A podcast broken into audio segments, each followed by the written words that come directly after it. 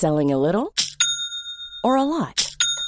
Shopify helps you do your thing however you cha-ching. Shopify is the global commerce platform that helps you sell at every stage of your business. From the launch your online shop stage to the first real life store stage, all the way to the did we just hit a million orders stage. Shopify is there to help you grow. Shopify helps you turn browsers into buyers with the internet's best converting checkout. 36% better on average compared to other leading commerce platforms because businesses that grow grow with Shopify. Get a $1 per month trial period at shopify.com/work. shopify.com/work. Voici J'aimerais bien qu'on pose nos armes et qu'on discute. Bon, bah lui, il va me prendre la tête. Jack, je veux que vous me dessiniez comme une de vos françaises. Euh non, c'est chouchou, je veux, pas la moche. Zut, rezut et rezut derrière Ah, je vois, monsieur se fout de moi. Monsieur fait d'ironie. Mais où est-ce que vous vous croyez, merde Au cirque? Ben ça, c'est du spectacle.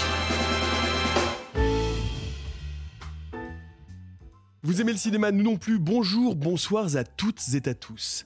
C'est la belle nuit de Noël, la neige étend son manteau blanc, et les yeux levés vers le ciel, à genoux les petits enfants. C'est Tino Rossi ou Marc Dutroux qui a écrit la chanson sais, J'ai un doute. Je sais plus. En tout cas, on vous en parle, on glisse des indices de ça, de là. Ça y est, il est temps, il est l'heure de tout vous dire. Nous avons des cadeaux pour vous. Oui, vous avez bien entendu. En nous écoutant, vous avez déjà gagné un cadeau. Et si vous voulez plus de cadeaux, nous avons une offre spéciale Just for You, une offre méga pack privilège Platinum Special Christmas avec une tonne de. Oh, ta gueule Et c'est réalisé sans trucage en plus.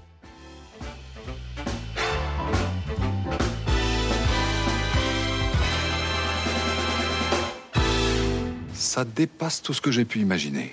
Et salut les amis Bonsoir, bonsoir. Bonsoir. Bon, allez. Oh, oh, oh Mais Père Noël, que fais-tu ici? Je suis venu avec ma grosse hotte. Mais elle a l'air bien remplie cette hotte, dites donc. Elle est surtout payante. Bah ça fait moins envie d'un coup, putain. non, alors, un peu de sérieux, un peu de sérieux, parce que c'est vrai, on en parle, on diffuse comme ça des petites infos. Qu'est-ce que c'est que cette histoire de cadeau de Noël pour nos auditrices et nos auditeurs?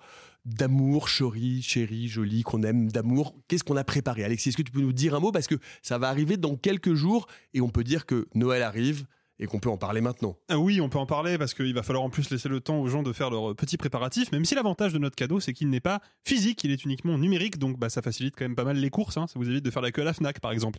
Euh, non, en fait, le cadeau euh, qu'on vous propose, ou plutôt le, petit, le petit bonus, la petite nouveauté dans l'univers de réaliser sans trucage, c'est qu'on a lancé un Acast. Alors, qu'est-ce que Acast pour résumer très brièvement C'est un service d'abonnement qui est mis en place par Acast, donc la société qui distribue réaliser sans trucage sur toutes les plateformes de streaming et les applications de podcast. Et en gros, Acast permet deux choses. Premièrement, euh, les auditeurs et les auditrices peuvent soutenir financièrement l'équipe du podcast euh, qu'ils aiment écouter. Donc, bah, si vous aimez écouter Réaliser son trucage, vous pourrez nous soutenir financièrement, nous. Mais surtout, cet abonnement vous permet en contrepartie de bénéficier de pas mal d'avantages assez séduisants.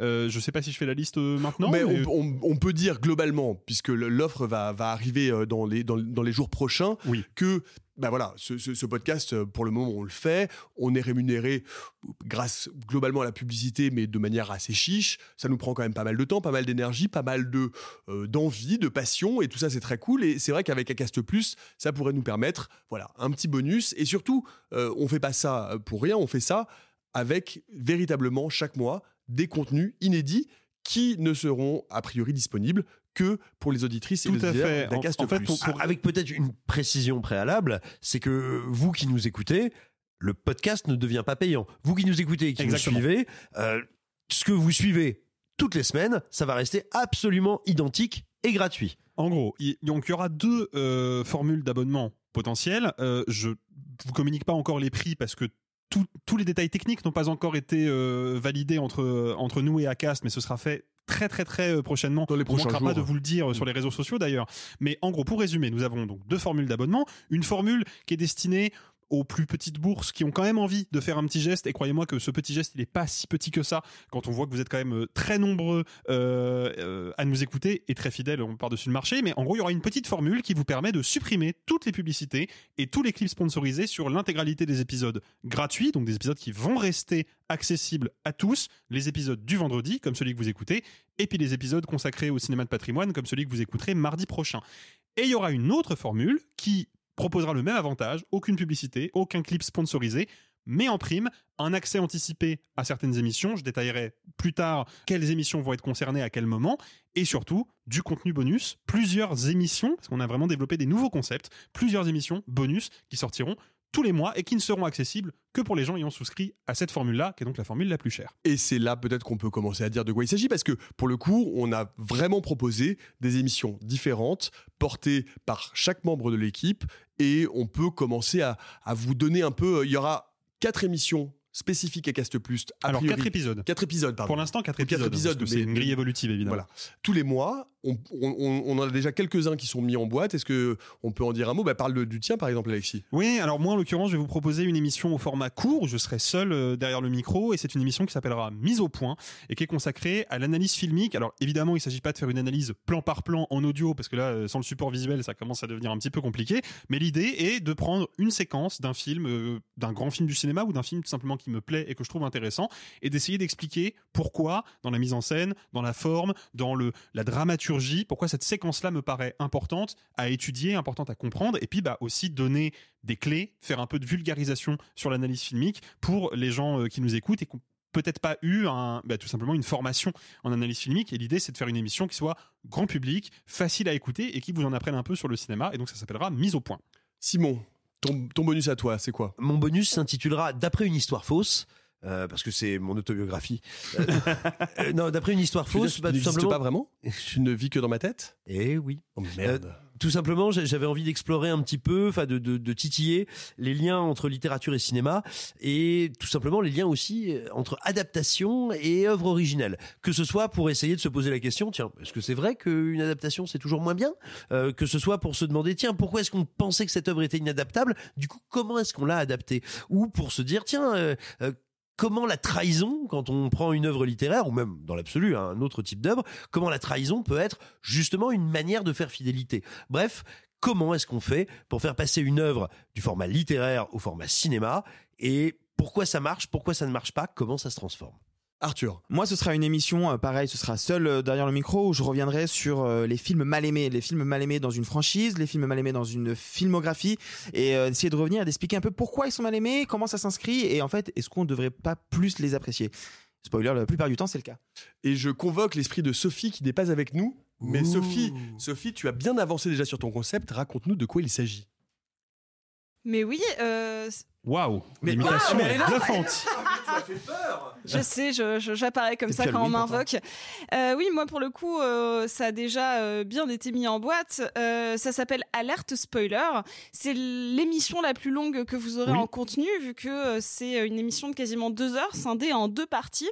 La première, donc moi je vais parler de séries, parce que c'est mon autre passion en plus du cinéma. Je consomme énormément de séries. Je vais revenir sur des séries particulièrement marquantes. Et euh, dans la première partie, c'est sans spoiler du tout. C'est-à-dire qu'on arrive à tenir une heure sans révéler aucune intrigue majeure d'une série. Et par contre, dans la deuxième partie, on spoil la balle. C'est-à-dire que si vous avez pas vu euh, le- la, la série ou des épisodes un peu avancés, n'y allez pas. Mais par contre, vous pouvez savourer la première partie car vraiment, on ne revient sur rien du tout. Et euh, peut-être même que euh, un des membres autour de cette table a déjà participé à une émission. Attention, spoiler. Non, non, on ne spoile rien. On ne spoil rien. Ah, mais où elle est où? Mais elle est repartie. Mais Elle a dit Oh, Sophie ce gag ne va pas marcher, il parle pas dans le micro, c'est Incroyable. une catastrophe technique. Où est-elle? Ça va Ah, être Sophie- absurde. Sophie a disparu. Et puis, euh, bah, et, et puis, et puis- puis Merci voilà. Sophie. Merci beaucoup Sophie, Euh, esprit de Sophie d'être venue euh, avec nous. Et puis ben, moi je vais faire également ce que je sais faire, c'est-à-dire que moi je vais faire euh, plutôt des entretiens, euh, des interviews avec des personnalités euh, particulières liées de près ou de loin euh, au cinéma, mais en fait je vais rentrer dans des entretiens assez personnel, assez intime sur l'amour du cinéma, sur comment il naît, comment il évolue, sur les films qui ont pu être euh, importants. On trouvera euh, euh, des personnalités de milieux vraiment très très différents. On pourra trouver des, autrices, des drag queens, des gens qui viennent de milieu de la scène, bref, ou pourquoi pas aussi de près ou de loin du, du milieu du cinéma, mais peut-être des producteurs, des chefs opérateurs, ou bref, des gens qui ne sont pas des stars de premier plan, ou parfois si aussi, mais dans une ambiance très feutrée, très intime, très, velours, très boudoir. J'hésite encore sur le titre, peut-être dans le boudoir, secret de femme. Je- on va trouver quelque chose comme ça. Ce sera un peu érotique, ce sera un peu dé- déplacé, ce sera un peu gênant, mais ça risque d'être assez chouette. Ce qu'on peut dire, c'est que euh, normalement, l'idée, c'est d'avoir quatre épisodes par mois, un par semaine, euh, qu'il y ait donc là pour les premiers mois, en tout cas, euh, les deux épisodes longs de Sophie Sindé en deux et deux épisodes courts. Exactement. Un par semaine. Euh, normalement, si tout va bien, ce sera l'épisode sans spoiler en début de mois, l'épisode avec spoiler à la fin du mois. euh, en- encore une fois, on verra sur les sur les plannings. Peut-être que les émissions de Sophie seront diffusées coup sur coup. Ça, on- Tout ça voilà. va s'adapter. On Tout est, on est Mais en en tous les cas, cette formule-là peut aussi bouger et va sans doute Exactement. bouger dans les L'idée, prochains en mois. fait, c'est d'offrir à celles et ceux qui feront euh, l'effort, parce que bah, dans notre climat euh, financier actuel, malgré tout, c'est un effort, euh, de s'abonner pour avoir du contenu bonus et donc de choisir la formule la plus chère. L'idée, c'est de proposer le contenu qui soit le plus varié, le plus riche et surtout le moins routinier possible. Donc, la grille des programmes, celle qui va débuter au mois de janvier, parce que je précise quand même hein, que les voilà. épisodes bonus seront diffusés à partir de la première semaine de janvier incluse. L'abonnement va être ouvert dans les prochains jours, mais Voilà. le début des épisodes spéciaux commencera à la rentrée pour notre anniversaire d'un an. Exactement. Euh, donc en gros l'idée c'est de, de proposer un contenu qui soit potentiellement évolutif. Donc la grille des programmes ce sera un épisode de l'émission de Simon, un épisode de mon émission et les épisodes, enfin l'émission en deux parties de Sophie.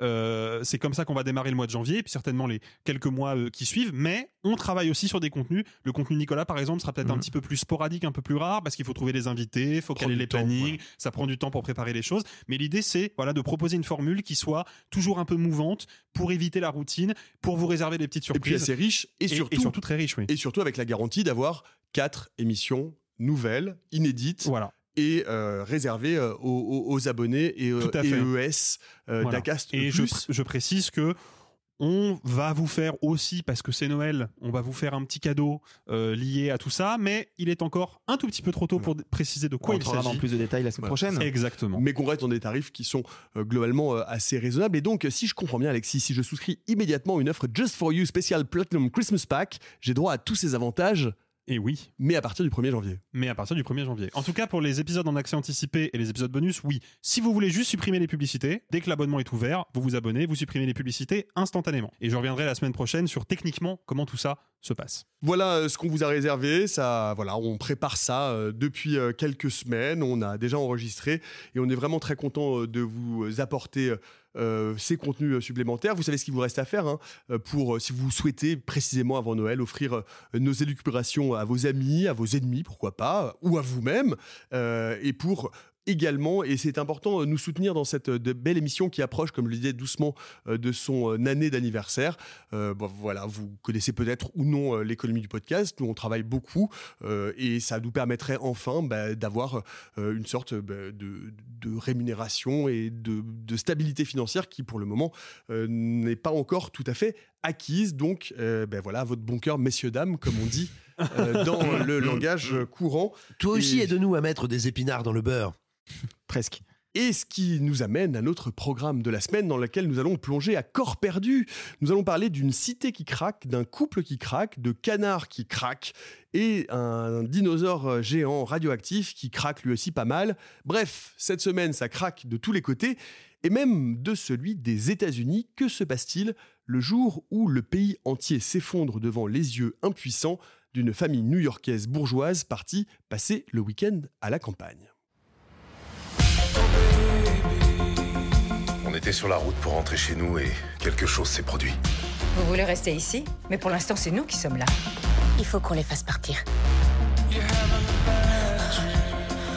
Il faut qu'il croie que tout se passera bien. Mais tout se passera bien de toute façon. Hein? Flash spécial. Le monde après nous de Sam Esmail avec euh, Julia Roberts, Ethan Hawke et euh, Mahershala Ali, produit, c'est intéressant de le noter, par Barack et Michelle Obama. Et euh, c'est une sortie aujourd'hui sur la plateforme Netflix. C'est un film euh, relativement et assez attendu. Pourquoi? Parce que Sam Esmail, son nom, ce nom ne vous dit peut-être pas immédiatement quelque chose, mais Sam Esmail, Alexis, c'est euh, le showrunner et le scénariste d'une série remarquable qui était Mr. Robot. Oui, effectivement, très très grande série que j'ai pas vue du tout. Euh, non, mais j'ai une culture sérielle limitée. Hein. J'avais prévenu, j'avais prévenu. On me tend des perches, vrai, il faut assumer vrai. les conséquences. Non, mais oui, Sa- Sam Esmail, euh, showrunner de Mr. Robot, donc la série avec Rami Malek entre autres, qui avait fait énormément de bruit euh, en premier lieu pour sa représentation euh, réputée, apparemment c'est véridique, euh, extrêmement réaliste et extrêmement pointue du milieu des hackers et des pirates informatiques. Euh, et donc Sam Esmail arrive sur Netflix avec un long métrage post-apocalyptique. On pourrait le qualifier comme ça. Euh, C'est peut-être un peu aller un peu vite en besogne. C'est pas tout à fait du post-apocalyptique, c'est du Mais l'apocalypse euh, c'est est justement en train d'arriver. Ben ouais, mais justement, c'est là où, où j'allais axer mon, mon point. Je trouve que c'est un film globalement, pour résumer ma pensée, que je trouve, malgré de grosses faiblesses sur lesquelles je reviendrai certainement, que je trouve plutôt divertissant et, qui fonctionne globalement plutôt bien. Et le premier point qui m'intéresse beaucoup dans ce film, c'est que c'est justement un film qui est à la croisée des genres et qui semble systématiquement éviter les situations les plus attendues et les plus euh, communes des genres auxquels il se confronte. Évidemment, le film tend à certains moments, comme je l'ai dit, vers soit le film d'apocalypse, soit le film de, de semi-post-apocalypse, parce qu'il fait appel vraiment aux, aux- aux deux genres euh, en termes d'imagerie. Il va jamais y aller vraiment non plus. On est dans un espace assez restreint. On est sur un film qui est aussi une chronique familiale qui en même temps, je trouve, a une manière de présenter les différents rapports de force qui structurent cette famille que je trouve assez anticonventionnelle. Par exemple, moi, je trouve que le couple entre Julia Roberts et Ethan Hawke fonctionne vachement bien, et c'est un couple de cinéma qui est caractérisé avec beaucoup de finesse. Et je m'attendais pas à un couple comme ça, qui a l'air d'être à la fois extrêmement distant et en même temps extrêmement soudé. Je trouve, j'aime beaucoup la manière qu'a le film de jouer sur plusieurs tableaux à la fois. Et c'est aussi, mine de rien, un film catastrophe. Et ça, c'est vraiment, il faut le noter, c'est un film catastrophe où la catastrophe n'est pas à l'écran. Quasiment jamais. Mm. Et ça, moi, sur le papier, ça m'intrigue beaucoup. Je trouve que c'est pas toujours maîtrisé et je- notamment plus le film avance et plus je commence à voir venir des grosses béances. Mais je dirais que la première demi-heure est à ce compte-là vraiment très intrigante. C'est un film plus qu'un film catastrophe, mais c'est intéressant que tu penses au- à la notion, puisqu'on en a parlé, et encore une fois, d'ailleurs, on avait eu des, des retours de- d'auditrices et d'auditeurs en disant faites à un moment donné un épisode spécial film catastrophe, parce que c'est un genre qu'on qu'on apprécie, euh, ou en tout cas que beaucoup de, de membres de l'équipe apprécient. Moi, je pense que c'est un film d'effondrement. Et c'est effectivement, je, je vais réutiliser exactement tes termes, c'est un film d'effondrement dans lequel l'effondrement n'est jamais le sujet du film. C'est un film d'effondrement qui est vu par le prisme de l'intimité et de qu'est-ce qui se passe quand, une famille, quand euh, euh, un, groupe de personnes est laissé à eux-mêmes dans un contexte où plus rien ne fonctionne et où tous ces référents euh, de vie quotidienne, contemporaine, les réseaux sociaux, la télévision, le contact, les autres, etc., disparaissent littéralement. Arthur, qu'est-ce que tu en as pensé? Je suis euh, globalement d'accord avec Alexis. J'ai- aussi quelques grosses réticences. Après, euh, non, effectivement, il y a des choses qui fonctionnent très bien. Le fait de raconter ça via le prisme de du cercle familial, de, du couple, de et, l'aspect huis clos de la chose fait qu'effectivement, on aborde l'apocalypse de manière assez, j'allais dire novatrice. C'est pas vraiment le cas, mais disons plus originale. Moi, j'ai un gros grief contre le film. euh, c'est que je trouve qu'il est trop long. Je trouve qu'il y a bien fait 2h20. 20 minutes Mm. en trop, facilement. Parce que je trouve redondant dans cette manière de, parce que donc c'est l'histoire de cette famille qui est donc dans cette maison de vacances va arriver un autre une autre famille qui a, à qui appartient la maison enfin on sait pas trop mais voilà et en fait qui, se- je- qui, qui prétend, qui être, prétend les être la propriétaire de la maison de, vacances. maison dans laquelle euh, et en fait euh, je, je trouve qu'il y a une petite redondance sur le côté euh, je ne vous fais pas confiance. Oh mon dieu, il y a une catastrophe, peut-être qu'il faut qu'on se soude, mais finalement je ne vous fais pas confiance. Ah attendez, il faut qu'on soit réunis, mais attention. Et je trouve qu'en fait, je trouve que ces allers-retours fait qu'il y a un moment où moi je je trouve qu'il y a un arc entier que je pourrais couper, mais vraiment très facilement. C'est- C'est-à-dire que on, le- on- on voit que le film narrativement est très ambitieux. Ce dont tu parles au début, moi, m'a assez intéressé, c'est-à-dire qu'il y a quand même un sous-texte de racisme intégré Bien sûr. par le personnage Ah de oui. Julia Roberts, qui est de dire c'est- je vous fais confiance puisque les personnages et ceux qui se disent être les propriétaires sont euh, Mahershala Ali et euh, l'actrice qui, qui joue la fille. Qui sont noirs. Et donc, on voit bien là que tu as un couple de wasp euh, new-yorkais et tout à fait d'accord.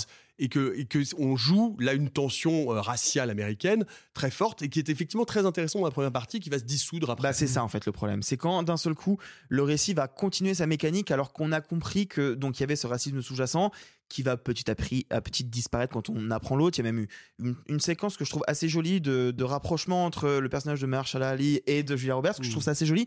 C'est tout toute la trame qui va se suivre après, notamment entre la fille et Julia Roberts, que moi je trouve redondant. Et puis, il y a un autre gros problème, et ça, je pense qu'Alexis est d'accord avec moi. J'ai l'impression que Sam Ismail s'amuse beaucoup avec sa caméra. Ouais. Il Alors, fait beaucoup d'effets. Il va faire des travelling où d'un seul coup, on est en haut d'un escalier, puis on monte, on tourne, on fait des saltos. Et, et en fait, je trouve que ça raconte rien et que c'est beaucoup d'esbrouf. Alors, par- parlons-en parce qu'effectivement, Ah ouais. il y, a, il y a une mise en scène qu'on pourrait dire sursignifiante. C'est-à-dire qu'il y a du plan séquence qui traverse les vitres, il y a du top shot qui tourne sur les ronds-points, il, joue, il y, a des, il y a des retournements et du débulage de caméra à gogo. Enfin, y a, on a l'impression qu'on est un peu face à, face à un enfant, euh, un enfant hyperactif qui veut Oui. utiliser tous les effets à sa disposition pour insister Et sur sa Et je narration. pense qu'on est sur, on est surtout sur un cinéaste qui confond la quantité des effets avec la qualité des effets et leur pertinence surtout. Parce que, en l'occurrence, moi je trouve que d'un point de vue strictement technique, le film est quand même très bien très exécuté. Ah c'est vraiment Ah très propre. Et, euh, et c'est en vrai, je- quand je l'ai vu, évidemment, je l'ai vu chez moi euh, parce que le film ne sort pas en salle. Euh, Je suis un peu déçu que ce film-là n'ait pas bénéficié d'une sortie salle malgré tout, parce que je trouve qu'il y a du savoir-faire technique à mettre en valeur et on met jamais. Il y a des idées, aussi bien en valeur ce savoir-faire au cinéma. Et c'est très généreux, effectivement. Euh, non, là où, où ça coince, c'est qu'effectivement, la plupart des effets ne sont pas euh, pertinents et ne servent pas le récit. C'est des effets qui sont presque des, ouais, des, des, des ponctuations stylistiques. Là, il s'est passé quelque chose dans, le, dans la dramaturgie qui est importante. Il faut qu'on le signifie dans la mise en scène. Bah oui, mais le problème, c'est que faire un top shot euh, vertigineux au-dessus de Julia Roberts, c'est pas nécessairement signifier ce qu'elle vient de vivre. C'est rajouter quelque chose par-dessus, mais en fait, il y a une osmose. esthétique. Mais exact. Entre le fond, le fond et la forme, il y a une osmose qui est manquante. Et ça, tu disais un truc hyper intéressant, Arthur. Tu disais que dans le film, il y a euh, trop, il y a trop de trucs, il y a trop d'événements, le film est trop long. Bah, en fait, pour moi, c'est soit il est trop long en tant que film, soit il lui manque 6 ou 7 heures. Parce qu'en Ah fait, oui. je pense que. Ça aurait fait une très bonne série. Mais je pense que ça aurait fait une super Ouais. mini-série. Ouais. Oui, oui, Et je- quand et je sais que Sophie euh, serait plus ou moins d'accord avec moi, mais elle est pas là avec nous ce soir euh, malheureusement. Enfin, Sophie là. Euh, Non, mais non, ça- est on vraiment parti. une seule fois par émission. Ah, pardon, Ouais, bah elle, est, euh, elle fait ça timide. Non, mais le, le, le fait est que euh, le film, effectivement, est très ambitieux dans sa forme, de manière assez euh, superficielle, il faut le dire, mais très ambitieux dans son fond aussi. Et le problème, c'est qu'il y a trop d'éléments. C'est-à-dire qu'il y a trop d'intrigues, il y a trop de moments où on quitte la maison et on pense qu'il va se passer quelque chose et en fait c'est complètement désamorcé, donc on revient en arrière, il y a des es- espèces d'effets Ouais, d'aller-retour comme ça, ça, incessants. Et le truc c'est que ça, ça aurait fonctionné dans une mini-série parce qu'à chaque épisode on aurait pu faire Ouais, bouger les personnages, justifier une péripétie, prendre le temps de la développer. Par exemple, il y a un moment dans le film, je ne dis pas ce qui se passe, mais il y a un personnage euh, de la famille Blanche qui a un problème de santé assez crado. Ouais, c'est Eh ben, costaud, ouais. Ça, ça intervient beaucoup trop tard dans Ouais, le je film. suis- je suis Bah et à un Et moment où en fait, il peut plus le développer et du coup, il n'en fait rien. Il en fait rien. Et il aurait pu en faire quelque chose si derrière il y avait eu un épisode et qu'on avait pu Mm. développer ce truc-là. Alors moi, moi j'ai quelque chose à vous proposer. Quand je vois euh, ce film, j'ai deux référents immédiatement en tête. J'ai David Fincher de Panic Room, c'est-à-dire la volonté d'en bah faire oui. trop. Ah, dans- à l'intérieur d'une maison, de passer, de passer à travers les trous de la série, etc. Bon, ce que faisait David Fincher. Et peut-être moins agréable, et c'est ça qui me laisse un petit arrière-goût amer, du Darren Aronofsky. Du Darren Aronofsky de l'époque de Ah non, de de Requiem for a Dream.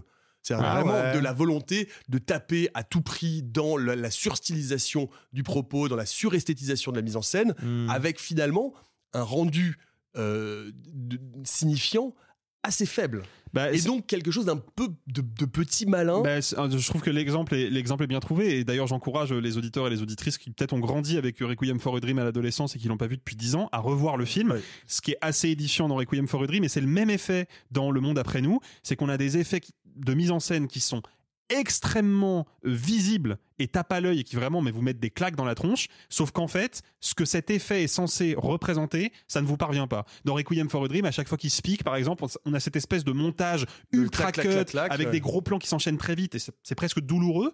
Sauf qu'en fait bah j'ai j'ai vécu ces plans là je les ai réceptionnés je les ai ressentis mais ces plans-là sont quand même censés me, me faire ressentir ou essayer de me faire ressentir ce que c'est que de prendre de la drogue. Or ça, Aronofsky n'y arrive jamais. Et donc on a vraiment, encore une fois, une espèce de dissonance perpétuelle entre la forme et le fond.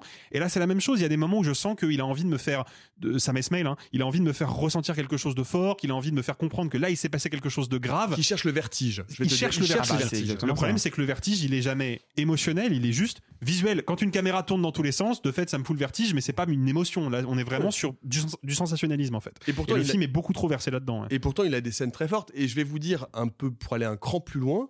Moi, je trouve même, et ça rejoint tout à fait ce que vous dites sur l'idée que Sam Esmail vient de la série, qui pense, qui découpe comme une série. C'est-à-dire que les moments de tension sont systématiquement montés de la même manière. C'est-à-dire que on prend une scène, on la découpe, on, prend un groupe de personnages, un autre groupe de personnages, un autre groupe de personnages, on fait monter en parallèle avec la même musique la tension de la même façon, et on résout tout en même temps à la fin, et on revient à du calme. C'est-à-dire que il y a trois fois, au minimum, ce, ce- ce- ce Mm. type de montage Mm. vraiment très cut, où le reveal de chaque séquence ne viendra systématiquement à la fin, Bah, avec sûr. le même type de, de musique, en fait, etc. en fait, le film pour, pour, et euh, donc, du coup, le film bégaye. bah, pour résumer ton propos, c'est ça, le film bégaye. En fait, le film obéit à une charte graphique qui a été prédéterminée à l'avance. Et effectivement, les scènes de tension, elles doivent être, enfin, les scènes de tension verbales, par exemple, elles doivent être montées d'une certaine manière et filmées d'une certaine manière, comme on ferait dans une série. Les scènes d'action, les quelques très rares micro scènes d'action, elles doivent être, euh, elles doivent être euh, filmées d'une certaine manière.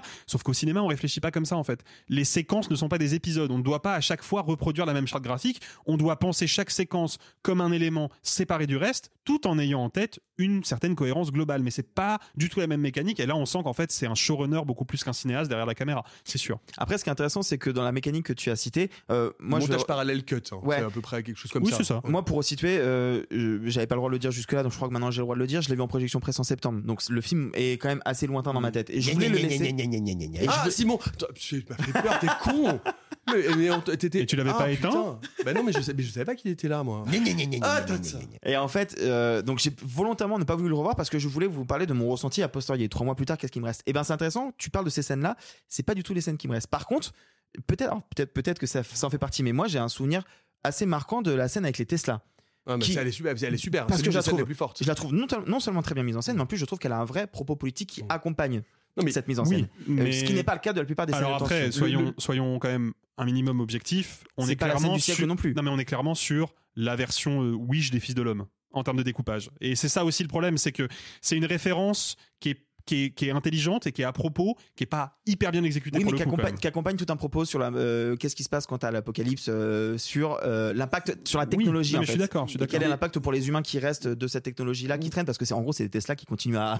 Oui, mais, mais, mais, mais ce, qui est, ce qui est intéressant, et on, on, on va pas trop, trop résoudre, c'est que c'est la- c'est l'apocalypse de tout, partout, tout le temps. C'est-à-dire que toutes les pistes deviennent réelles, etc. Moi je, moi, je trouve, et néanmoins, que le film regorge d'idées spectaculaires et Mm. d'idées qu'effectivement j'aurais aimé voir sur un grand écran. Le paquebot au début, c'est génial. La scène du paquebot au début, elle est dans la bande-annonce. Ouais, ouais, ouais. Donc vous la savez, à un moment donné, il y a un énorme pétrolier qui arrive et qui fonce tout droit sur la plage. Elle est remarquablement, intelligemment montée, mise en scène avec la vitesse du bateau, la- le découplage entre la vitesse du bateau, enfin Qui semble aller lentement, mais en fait, euh, la scène de, la scène de Tesla, c'est super. Il y y a plein d'idées comme ça qui sont assez assez remarquables et il y a des idées qui ratent complètement, comme par exemple les serres.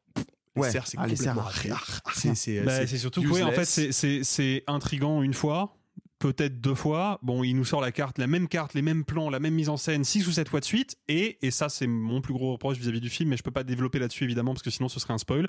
Mais je trouve que le film ne résout rien. En Mais voilà, alors on peut le dire. Et c'est là sans- aussi où il renoue avec une logique sérielle, quoi. C'est qu'on nous laisse sur un cliffhanger, mais, mais c'est un film. C'est un vrai problème. Il faut terminer ton histoire, tu vois. Moi, je trouve que c'est un véritable problème, c'est que la, le- le- la résolution est complètement, complètement râlée. Euh, C'est-à-dire que la résolution tient en une réplique. Ouais. Et ensuite, bon, et en une, sorte de fin vaguement poétique. Euh, c'est- la- la- je trouve que la résolution est vraiment, et c'est dommage parce que les idées sont géniales.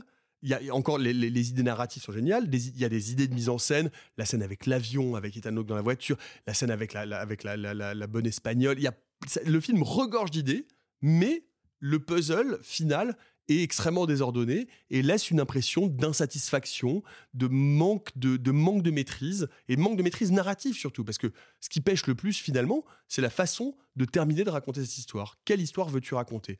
On voit bien le principe de départ, c'est-à-dire l'apocalypse sera distribué individuellement, pour le résumer comme ça. Mm. C'est-à-dire, ce, ce sera, ce sera personnel. Ouais. Et, et ben à la fin, qu'est-ce que t'en fais? Pas grand-chose. T'en fais euh, un, plan, de drone qui monte et qui, ré- qui révèle quelque chose euh, à l'arrière-plan.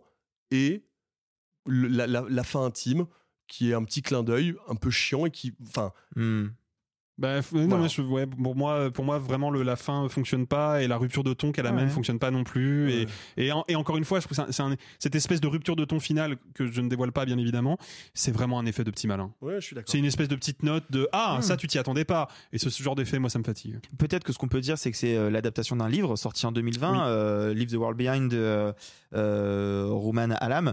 Je n'ai pas lu le livre, peut-être que la fin se termine aussi comme ça dans le bouquin. Dans tous les cas, c'est des choses améliorables. Il y a un dernier truc que j'aimerais évoquer quand même, c'est par contre, euh, malgré tout ce côté petit malin, etc., je trouve le casting super. Alors- à l'exception d'un acteur que je vais pas citer, mais je trouve le casting super. Et Alors, notamment Julia Roberts, que voilà. je trouve rare au Je, cinéma je de plus vou- en je voulais, Ouais. je voulais vous relancer là-dessus.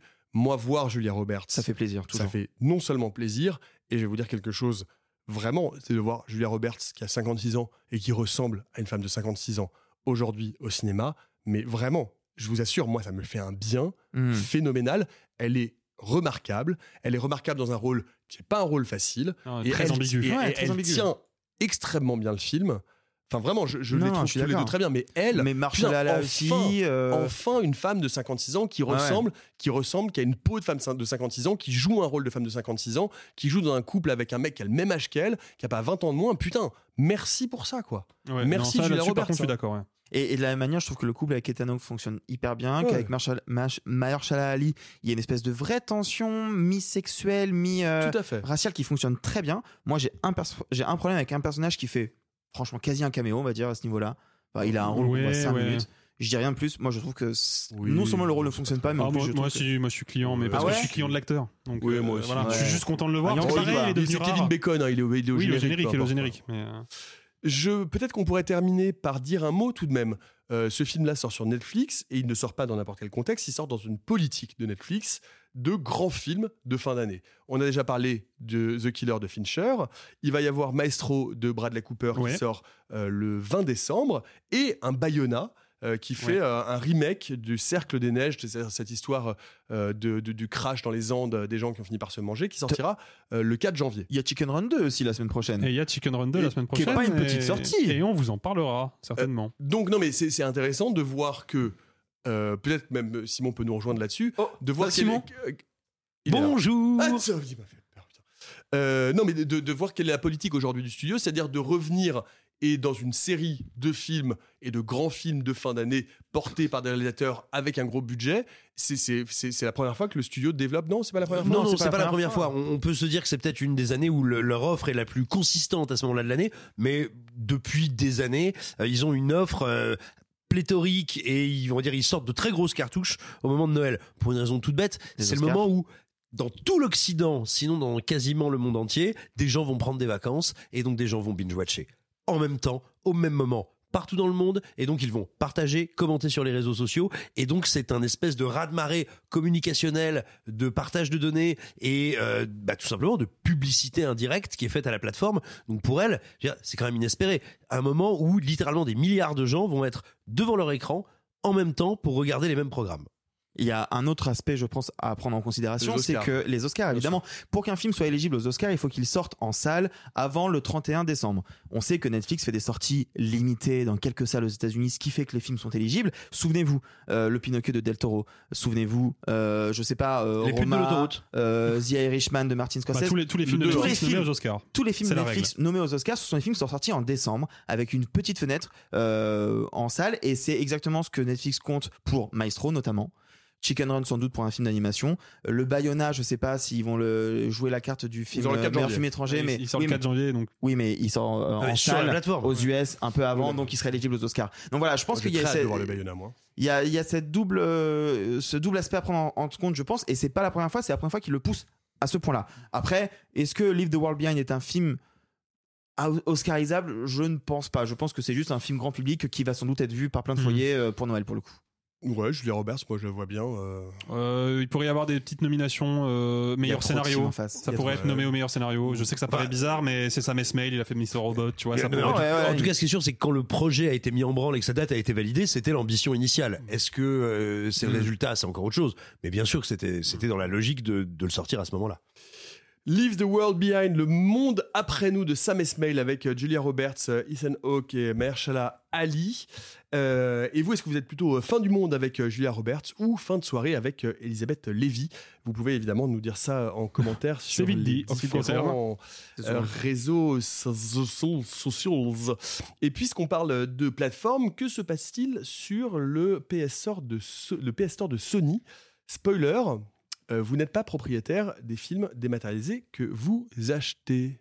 Vous allez dire que je tourne un peu en boucle sur le sujet de- des, des films en physique et oui, c'est vrai, je tourne un peu en Oui, boucle. c'est nécessaire. Je vais pas, je vais pas être trop long sur cette information. C'est juste que je la trouve importante pour à vous rappeler que c'est pas quand on vous dit que si vous aimez un film et que vous voulez pouvoir l'avoir à proximité, pouvoir le regarder, pouvoir soutenir.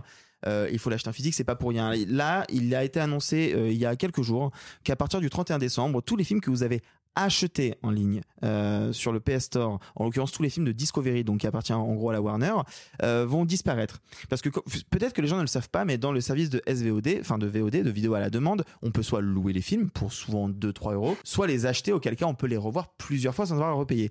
Spoiler, en fait, quand vous achetez un film en ligne, vous n'êtes propriétaire que d'un bien rattaché à une entreprise à un instant T. Si cette entreprise décide d'arrêter tout type d'activité, vous perdez ce film. Et c'est exactement ce qui va se passer avec les milliers de films qui étaient proposés sur le PS Store de Discovery. Donc voilà, c'était juste un petit rappel. On vous le dit régulièrement. Euh, actuellement, le meilleur moyen de soutenir, d'avoir un film que l'on veut et surtout de dépenser de l'argent pour pouvoir le revoir à autant qu'on veut, et ben ça, ça reste le Blu-ray, le DVD, le Eh oui. Blu-ray 4K. Et acheter en ligne, c'est tout ça, c'est accepter l'idée que bah, potentiellement on achète quelque chose qui dans quelques mois, quelques années peut disparaître.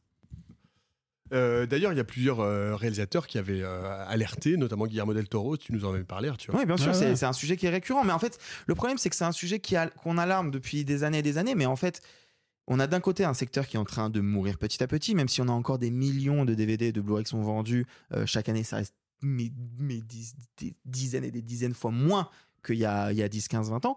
Euh, il y a, ça implique énormément de choses. C'était Matt Damon qui a fait une interview hyper intéressante où il racontait que euh, avant, on faisait des films en se disant peut-être que ça va pas très bien marcher en salle, mais je sais qu'avec le DVD, je vais pouvoir rentabiliser un peu mon Mhm. entreprise. Maintenant, on ne peut plus réfléchir comme ça. Donc, il y a plein de studios qui n'osent plus financer certains films en se disant maintenant, j'ai plus le DVD pour m'aider. Il y a toute une réflexion avec les plateformes de streaming. Est-ce que maintenant un film peut avoir une deuxième vie sur Netflix, mais est-ce que du coup, pour autant, ça va fonctionner derrière? Enfin bref, c'est un sujet qui est compliqué. Ça fait plusieurs fois qu'on vous en parle. Là, c'est juste l'énième preuve euh, que voilà, si on vous rabâche autant les oreilles avec le format physique, c'est pas pour rien. Du nouveau pour nos amis d'outre-Québec qui aiment la Batavia? Small details are big surfaces. Tight corners are odd shapes. Flat, rounded, textured, or tall. Whatever your next project, there's a spray paint pattern that's just right. Because Rust new Custom Spray 5 in 1 gives you control with five different spray patterns. So you can tackle nooks, crannies, edges, and curves without worrying about drips, runs, uneven coverage, or anything else. Custom Spray 5 in 1. Only from Rust I'm Sandra, and I'm just the professional your small business was looking for. But you didn't hire me because you didn't use LinkedIn jobs. LinkedIn has professionals you can't find anywhere else, including those who aren't actively looking for a new job but might be open to the perfect role, like me.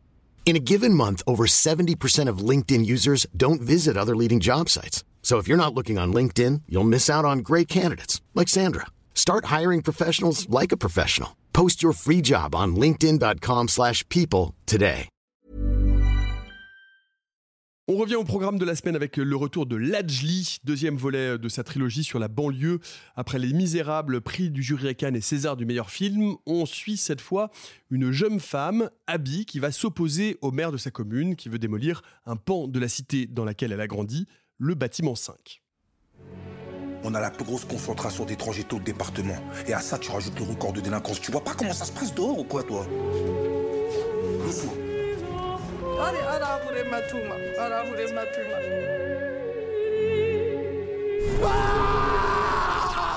Bâtiment 5 de Lajli avec Anta Dio, Aristote Louindoula et Alexis euh, Manenti. Euh, du coup, qu'est-ce que vous en avez pensé? Est-ce que Lajli transforme l'essai par rapport aux Misérables Alexis C'est compliqué. En fait, j'avais beaucoup, beaucoup d'affection pour Les Misérables à l'époque où il est sorti. J'en suis un petit peu revenu, même si je trouve que le film a de, a de vraies qualités. Euh, notamment parce qu'en définitive, je me suis quand même rendu compte que le film était politiquement peut-être pas aussi euh, fin et aussi euh, puissant que, que m'en avait donné ma première impression. Et c'est un peu le même problème avec Bâtiment 5. Déjà, je trouve que Bâtiment 5, d'un point de vue strictement filmique, est un film plus faible que Les Misérables. Je le trouve beaucoup plus programmatique. Je sens vraiment le schéma de narration qui est, qui est beaucoup plus visible. Et je trouve que le film est à bien des moments en pilote automatique. Et, euh, et ça, me- ça me gêne un peu. Je trouve qu'en termes de mise en scène, même si ça reste globalement de bonne facture, c'est moins inspiré, c'est moins nerveux, c'est moins courageux que Les Misérables. Euh, Courageux, c'est un mot fort quand même. bah, je parle d'un point de vue esthétique.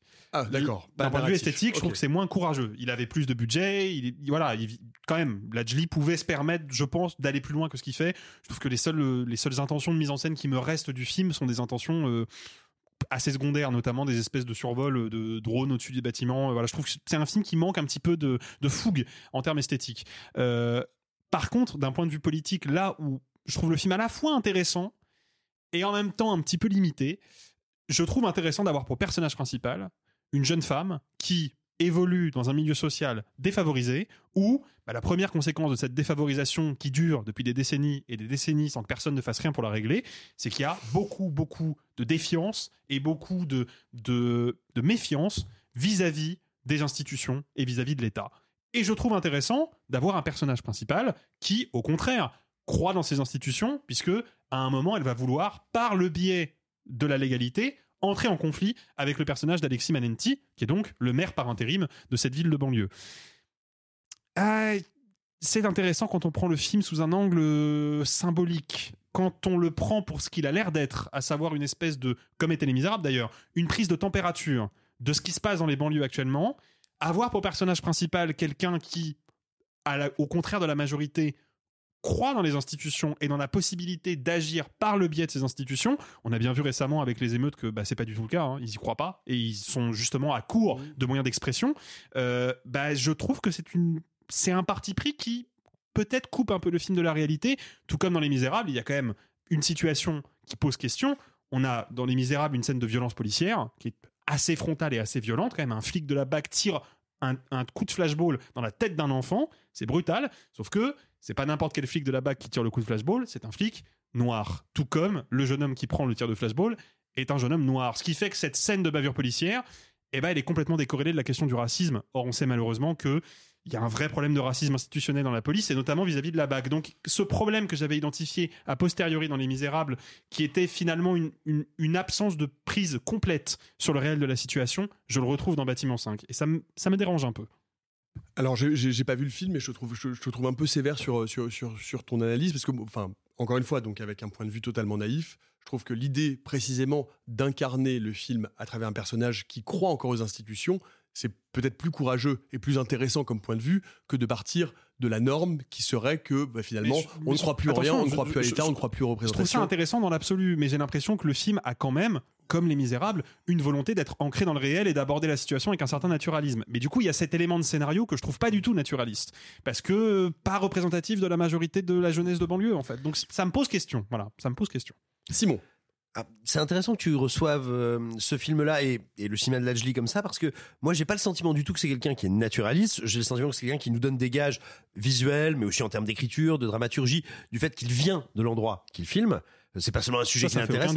Oui, oui, mais ça veut pas forcément dire du naturalisme. Et j'en veux pour preuve qu'à mon sens, son cinéma est un cinéma très idéaliste. Je vais revenir un petit peu, enfin, idéaliste, pas dans le sens, euh, on va dire, dans la, dans la simplification qu'on fait parfois de ce sens, à savoir les idéaux, mais idéaliste dans le sens qui se base sur les idées, les concepts et qui veut les regarder. Euh, je reviens justement moi aussi sur Les Misérables. Les Misérables, on était sur un film de banlieue, mais un film de banlieue qui se passe chez les flics.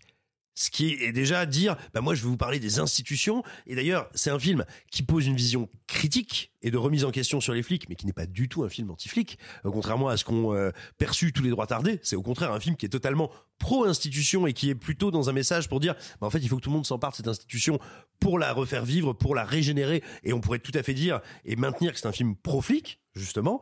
Et c'est un film dans lequel l'action se commence à se, à, à se dérouler parce que c'est un lion ou un tigre qui s'est échappé, je crois. Euh, c'est des jeunes de banlieue qui ont kidnappé un lionceau dans un cirque. Voilà, non, ça mais tu vois, déclencheur. déjà on est sur un espèce de mélange de symbolique, réaliste, euh, presque de poésie.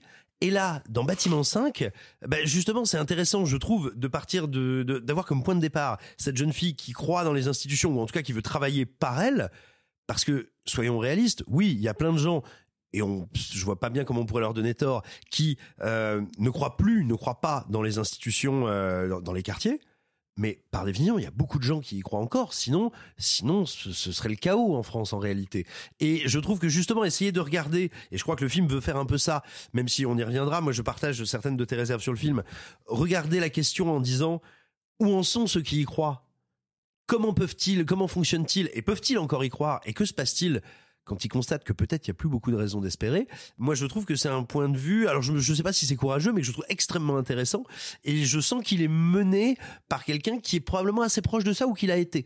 Et du coup, sans que le film soit autobiographique, sans que le film ait une valeur documentaire, parce qu'il il prétend pas du tout à ça, et il essaie pas de me dire je suis le, le je suis un témoignage, je suis un écho du réel. Je trouve que le film a une intensité et une une une qualité de partage parce que véritablement j'ai l'impression pas d'apprendre des choses comme on apprendrait euh, d'un récit factuel comme on apprendrait d'un documentaire euh, qui se voudrait avoir le moins le moins de parti pris possible. Mais néanmoins le film me donne à voir un ressenti euh, et, à, et, fait exister des lignes de tension qui moi n'arrivent dans ma vie euh, de blanc de la classe moyenne que euh, par des biais théoriques, conceptuels, il me donne à les vivre de manière dramaturgique et dans la chair de personnage. Et ça, avec plein de limites qu'on va sans doute euh, travailler après, je trouve ça super intéressant. Arthur.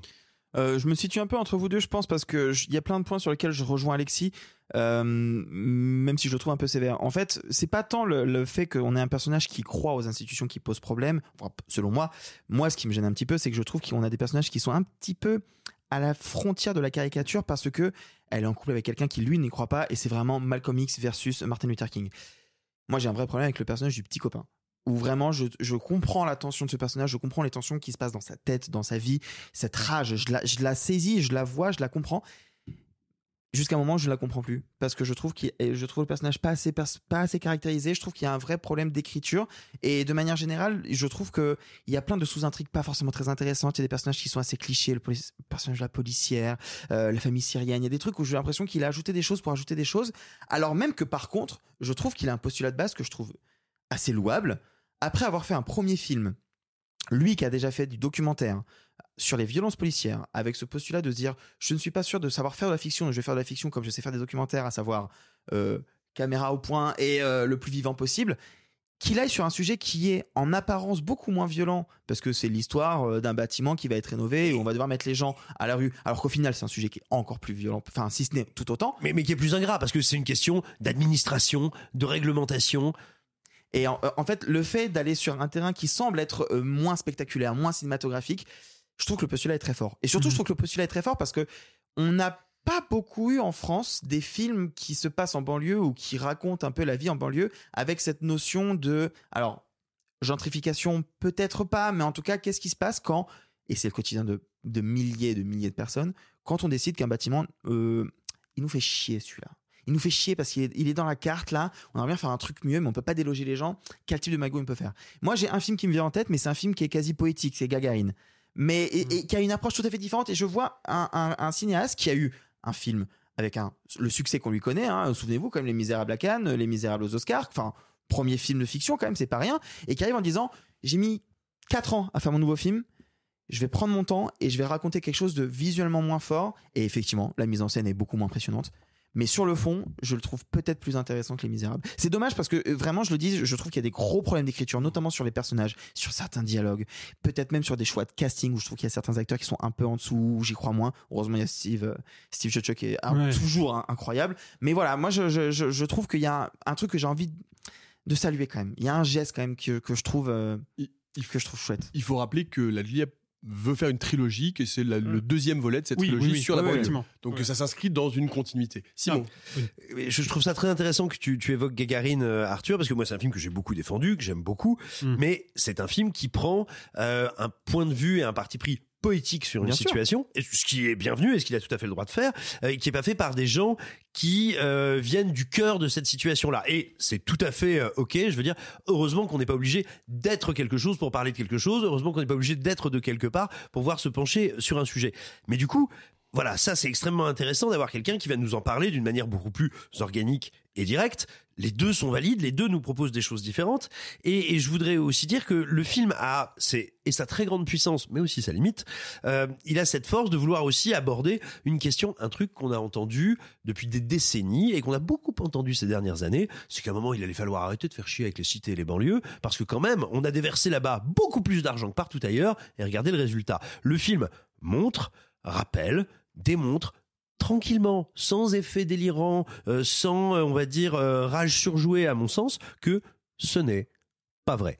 Si vous avez d'ailleurs le moindre doute, là je sors un peu la question cinématographique, le moindre doute là-dessus, il y a un truc qui est facile à vérifier, c'est combien est-ce qu'on dépense par habitant? Et ben vous allez constater que c'est pas vrai, c'est pas là qu'on dépense le plus par habitant, loin s'en faut. Et le film montre comment, et il montre même comment, sous prétexte d'urbanisation, d'amélioration du quotidien, d'améliora- d'amélioration du cadre de vie, ce qui est un truc fondamental, qui ne suffit pas, mais qui est fondamental, on va en réalité exproprier des gens. Je trouve que c'est super important, je trouve que le film le fait plutôt pas mal, voire très bien, mais, mais, parce qu'il pense d'abord en termes de sujets, avant de, de sujets euh, euh, en général, avant de, de penser à ces sujets, ces personnages, il est du coup programmatique. Et parce qu'il est programmatique il se dit ah il me faut un personnage qui représente ce point de vue. Ah il me faut un personnage Ouais. qui pousse ce truc là et du coup ça devient un peu scolaire. C'est sa limite. C'est son évidente limite. Je vais surtout surtout pas nier qu'elle est là.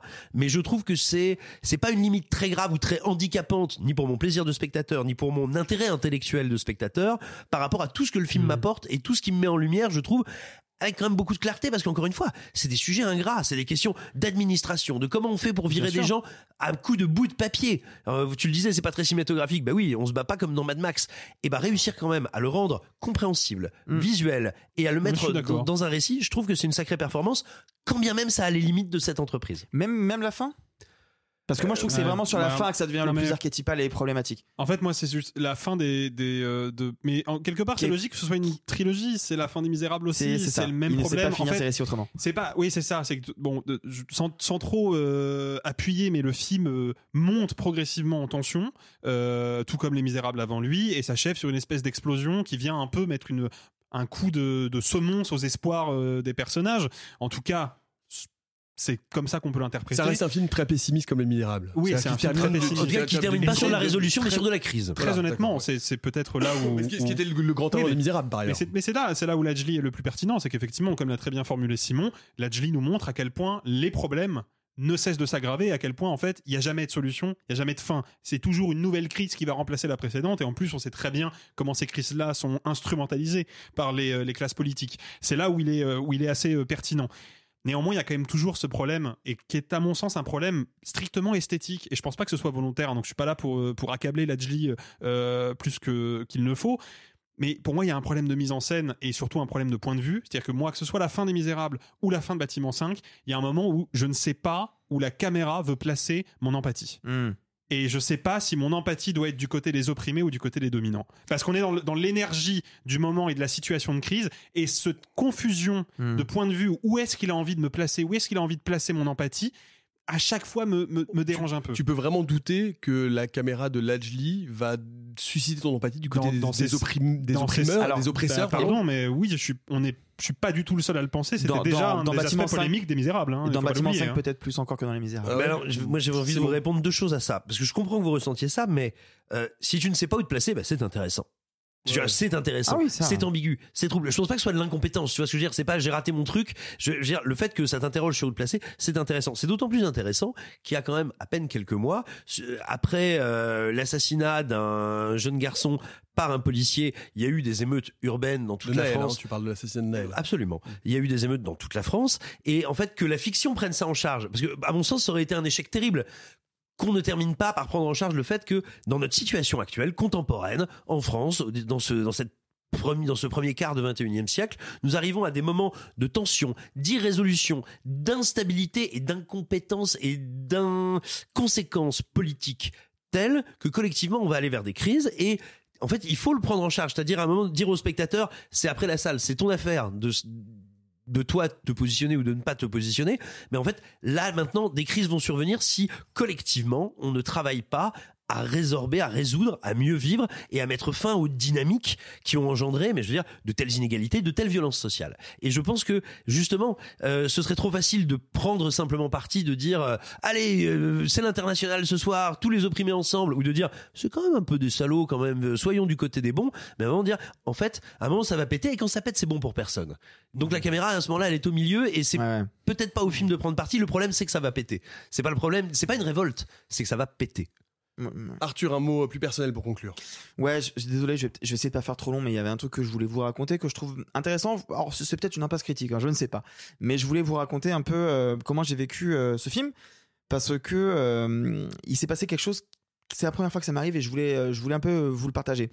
Euh, moi, j'ai grandi en banlieue. J'ai grandi dans une tour HLM, mais j'avais la chance d'être dans une euh, pile à la frontière entre le centre-ville plutôt bourgeois et euh, le haut euh, de la ville euh, beaucoup plus populaire.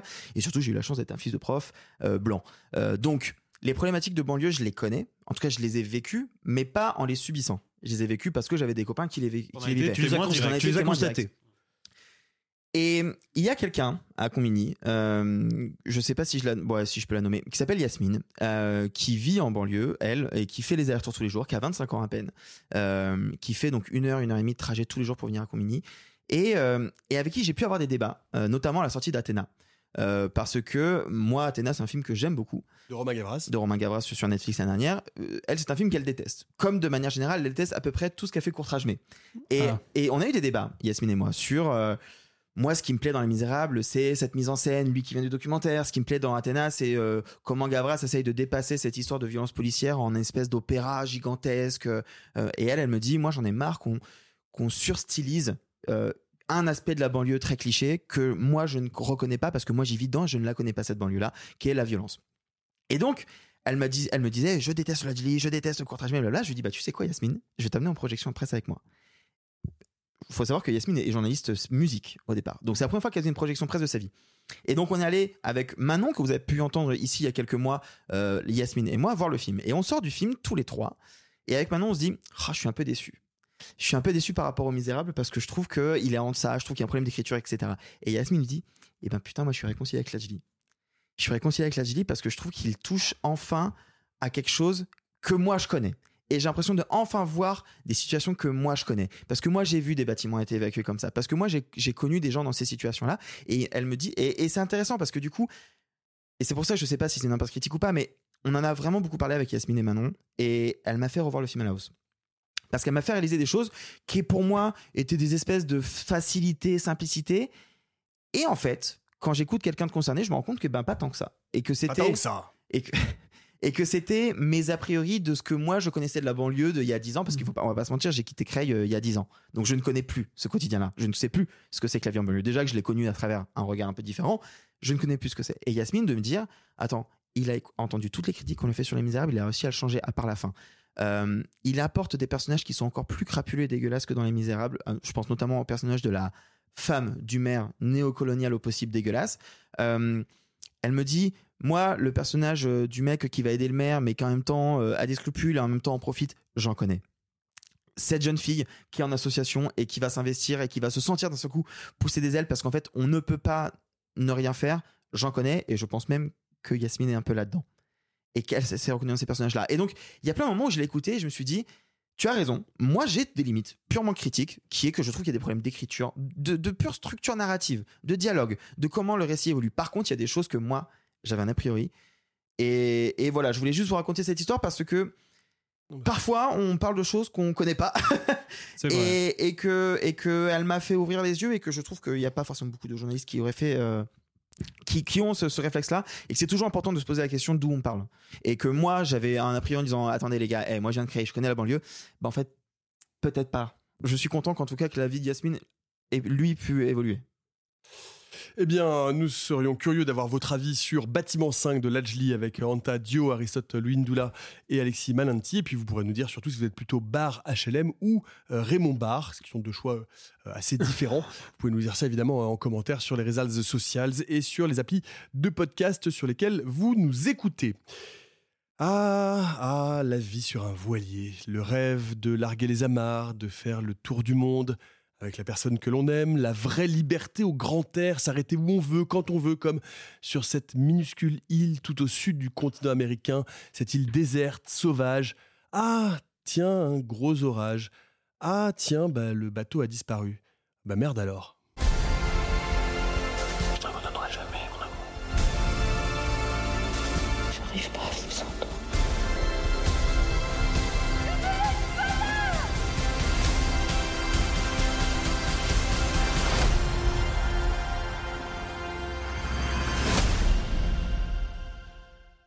Soudain seul de Thomas Bidguin avec Mélanie Thierry et Gilles Lelouch. Euh, C'est un genre que le cinéma français n'a pas beaucoup euh, exploité. C'est un survival. Qu'est-ce qu'on pense de ce survival? Arthur, pour commencer. Bah justement, c'est intéressant. euh, je me suis posé la question quel autre survival français on a eu ces dernières années? Et en fait, il y en a qu'un qui me vient en tête. Il y en a peut-être d'autres, hein. mais en l'occurrence, c'est un film qu'on a assez peu commenté d'ailleurs, que moi j'ai trouvé vraiment pas mal. C'était Les Survivants de Guillaume Renusso avec Denis Ménochet. Effectivement, c'est un, un, un genre qu'on qu'on fait pas trop en France. Et pour la petite histoire, sachez qu'au départ, ça ne devait pas être un film français. Le réalisateur, au départ, euh, devait le faire avec euh, Jack Gyllenhaal et euh, Vanessa Kirby, je crois. Et il y a eu des petits problèmes de tournage. Et à un moment, le casting est parti. Et le producteur Alain Attal a eu la bonne idée de dire Bah, tu sais quoi, Jack Gyllenhaal, il veut racheter ton film. Fuck it, on va le faire en France. Et je trouve ça chouette. Je trouve ça chouette parce qu'effectivement, il y a une histoire qui se tient et qu'on peut aborder en France. Et bon, on sent qu'il n'y a pas un budget énormissime, mais euh, il y a une vraie volonté d'essayer de faire du vrai, du vrai cinéma et du vrai cinéma populaire. Et ça, c'est quelque chose qui me plaît. Et, hum, et en plus, c'est pas simple, le film de survie. Parce qu'il faut comprendre effectivement l'enfermement, mais l'enfermement à l'extérieur, donc il faut quand même le manifester. Et bon, ça a été sur une île, il y a de l'eau, ok. Mais il y a aussi qu'est-ce qui se passe dans ce couple qui est pas vraiment un couple parce qu'ils sont en train de se séparer, mais en même temps, voilà. Je trouve que c'est plutôt pas trop mal fait. Et surtout, moi, il y a un point qui fait que je m'accroche un peu au film malgré ses faiblesses évidentes, c'est que je ressens réellement la douleur physique du froid. Et notamment, je trouve que ça passe par l'interprétation de Mélanie Thierry, que je trouve est incroyable. incroyable. Qui est Et vraiment, Mélanie euh, Thierry, on n'en parle pas assez, je euh, trouve, de je manière générale. Tout à fait d'accord avec ça. Et je trouve que plus que Gilles Lelouch encore, elle incarne tellement bien ce, ce truc de douleur de je dois rester accroché parce que sinon sans ça, bah, spoiler, je clams. Et en même temps, bon Dieu, mais c'est horrible et, et c'est rare. Et je trouve que c'est les mieux, c'est les mieux faits. Ce film, quand vous regardez le film, vous avez froid. Mm. Et moi, j'ai regardé, il faisait chaud et je me pelais le fion et c'était horrible. Et je trouve que Mélanie Thierry, elle a ce truc physique, mais c'est pas que, ça passe aussi par par les maquillages, par euh, par des effets pratiques, par les mains qui sont rouges, par cette sensation de neige qu'on croit réelle en permanence. Voilà. Après, je trouve que le film tombe un peu parfois à plat. Je suis pas sûr qu'il raconte au final grand chose. C'est l'histoire d'un couple. Euh, leur errance est en fait la métaphore de l'errance de leur couple. Soit. Mais je trouve que le film est sur le fond un peu vain, mais par contre, c'est bien qu'on puisse parfois juste aborder, mais c'est le genre de la survie. Et qu'on le fasse en disant, je fais juste un film. Et le film, je vais essayer de le faire du mieux que je peux.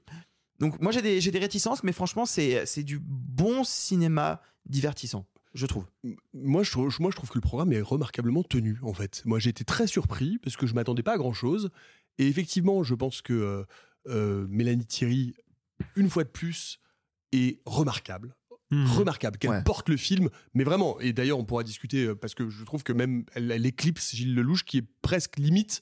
Je me suis presque demandé si c'est pas un miscast et s'il fallait pas mettre quelqu'un d'autre parce que il est trop évident. Il fait du Gilles Lelouch et finalement, elle est tellement juste, Euh, elle est tellement fine, elle mais- est tellement solide et elle est tellement forte que euh, par ailleurs elle emporte complètement le film mais par ailleurs la narration fait qu'elle emporte le film donc ça tient très bien mais, euh, mais peut-être on, on peut, on peut rappeler que euh, Thomas Bidguin est pas n'importe qui Thomas sûr. Bidguin euh, est euh, connu pour ses collaborations euh, avec Jacques Audiard il a gagné un César pour euh, euh, le scénario d'un prophète Euh, il, il est assez rare en tant que réalisateur. Il a fait du stand-up. C'est un, un type assez, euh, assez touffu, assez complexe dans, dans, ses, dans ses différentes activités. Euh, Mais il avait fait un premier film qui s'appelait, c'est un premier long métrage qui s'appelait Les Cowboys. Ouais. Euh, On en un- parle pas assez souvent, mais qui est extrêmement intéressant et qui aborde. Je me permets juste de, de faire une, Oh, vas-y, une vas-y, tu incartade. m'as foutu une trouille encore. parce que je n'ai- je n'ai pas pu voir sous d'un seul, mais les Cowboys, c'est une un film qui aborde par le biais, par le prisme de plusieurs genres en même temps, un sujet d'actualité que je vous révèle pas. Allez voir le film, qui est extrêmement complexe, pas évident du tout. C'est c'est un film qui est euh, désarmant, étonnant et d'une richesse euh, assez sidérante. Alexis sur Soudain Seul. Bah ouais, euh, effectivement, euh, Thomas Bidguin est une personnalité euh, très intéressante dans le milieu du cinéma français. Moi, sur le papier, sachant que je n'ai pas vu les Cowboys, donc j'ai fait l'inverse de toi, Simon, mais je me méfie toujours un tout petit peu par principe, quand même, quand un scénariste réalise des films. Parce que des fois, on a de très très grands scénaristes qui passent derrière la caméra et on se dit ah bah là c'est l'étape finale ça va être le grand climax et ça donne les films d'Aaron Sorkin qui sont tous horriblement chiants euh, bah c'est pas le même métier Apple Schrader, c'est pas vrai, c'est pas vrai pour tout quoi. oui, je sais que c'est pas vrai pour tout, mais c'est souvent le cas à mon sens. Et là, je tombe sur un film de survie qui est très vénère. Je vous le dire quand même, le film est assez intense, euh, avec deux personnages, uniquement deux personnages, mais qui sont très bien caractérisés. Et moi, au contraire, je suis pas du tout d'accord avec toi, Nico. Je pense pas du tout que ce soit un miscast, parce que je pense que la présence de Gilles Lelouch, elle contribue à leurrer le spectateur et à Ouais. préserver la surprise du film. Parce qu'on commence le film, on est sur un bateau au milieu de l'océan. Ils ont pas encore accosté sur l'île, mais ça va arriver très vite. Et on a Gilles Lelouch qui est à la barre du bateau et Mélanie Thierry qui est en train, je crois, de bouquiner dans la cabine, Ouais. un truc comme ça. Donc Puis, on- puis- puis elle, elle dit tout de suite, c'est un premier dialogue, tu Voilà. veux que je barre, et lui répond pas, Voilà. et c'est le bonhomme quoi. Et c'est le bonhomme. Et il est, ne serait-ce que physiquement, Mélanie Thierry, elle est plus petite que lui, elle est frêle. Gilles Lelouch, c'est quand même un physique, quoi. C'est sa persona de cinéma. C'est sa Et persona de et c'est cinéma. sa persona Ouais. de cinéma. Donc moi, je me dis, ok. On est parti sur un film de survie avec euh, avec euh, Monsieur Gilles Avec Jean-Michel Lelouch, euh, qui va qui va porter Mélanie Ouais. Thierry sur ses sur ses épaules. Évidemment, il va se passer exactement le contraire et le personnage de Lelouch ne va avoir de cesse d'être entravé par le récit, là où le personnage de Thierry va vivre une vraie transcendance. Donc déjà, je trouve ça super Ouais, intéressant d'un point de vue de scénario, d'un point de vue de mise en scène aussi, et d'un point de vue, je, je vais pas aller jusqu'à dire féministe, mais d'un point de vue politique, parce que je m'attendais pas à un personnage féminin fort dans ce film-là. Euh, J'en ai eu pour mon argent malgré tout. Même s'il y a des petites maladresses sur la fin. Il y a des petites maladresses. Ah ouais. Il y a des petites maladresses. Le film est pas parfait non plus. Bien et sûr. moi d'ailleurs, je suis peut-être un tout petit peu trop sévère. Je trouve que ça fonctionne qu'à moitié pendant les 30 premières minutes du film. C'est-à-dire, je trouve que la mise en place, elle est très rapide, mais ça, à la limite, c'est nécessaire. Ça me permet tout de suite de rentrer dans le récit. Par contre, une fois qu'ils ont perdu le bateau et qu'ils sont sur cette île, bon, bah, il y a quand même deux éléments de mise en scène à, souligner.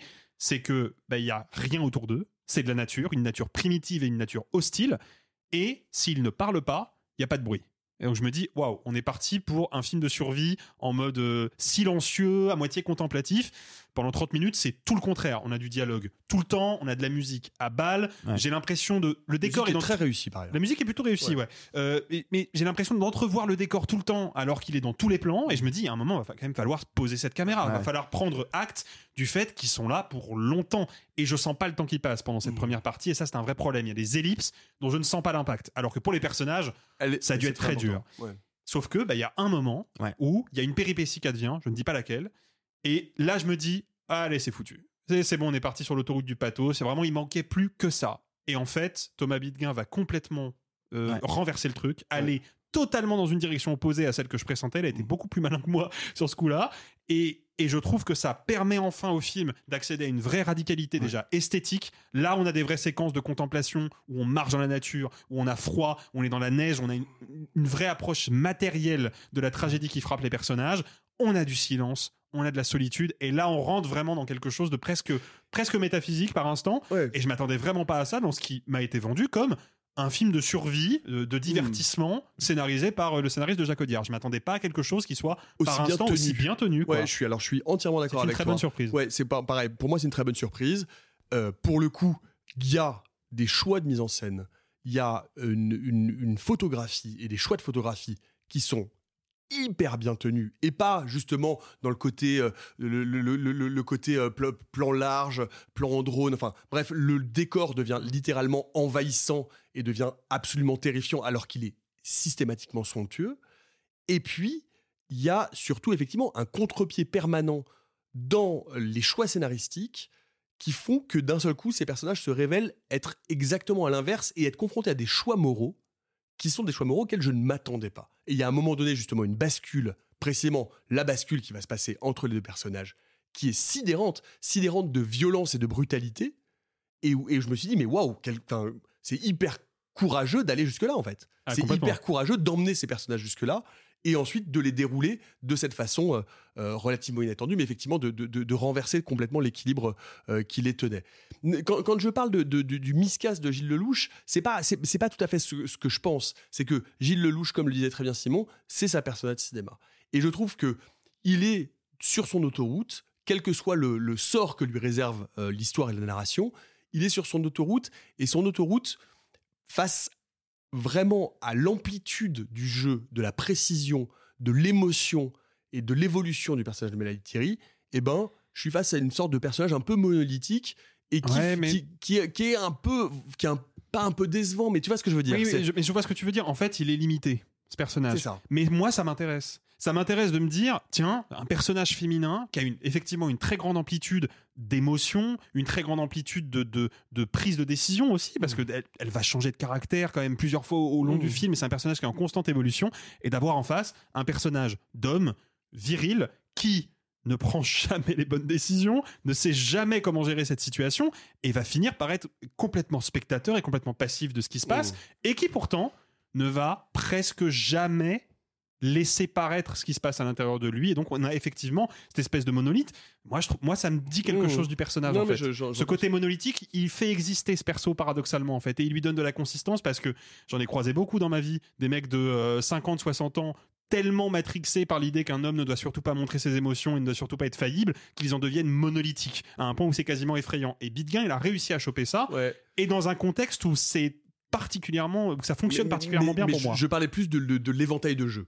C'est-à-dire de l'éventail de jeux de Lelouch. Oui, mais son personnage Ouais, l'amène à avoir un sûr. éventail limité. Gilles Lelouch a quand même montré à plusieurs reprises, et dans certains Mm. moments dans ce film-là aussi, que son personnage de cinéma, qu'on a tendance parfois à caricaturer un peu grossièrement, s'il Mm. en a besoin pour le film, il va le briser. Et il aura pas peur de le faire. Bah, N'oublions pas qu'il a connu les quartiers nord. par exemple, tu vois.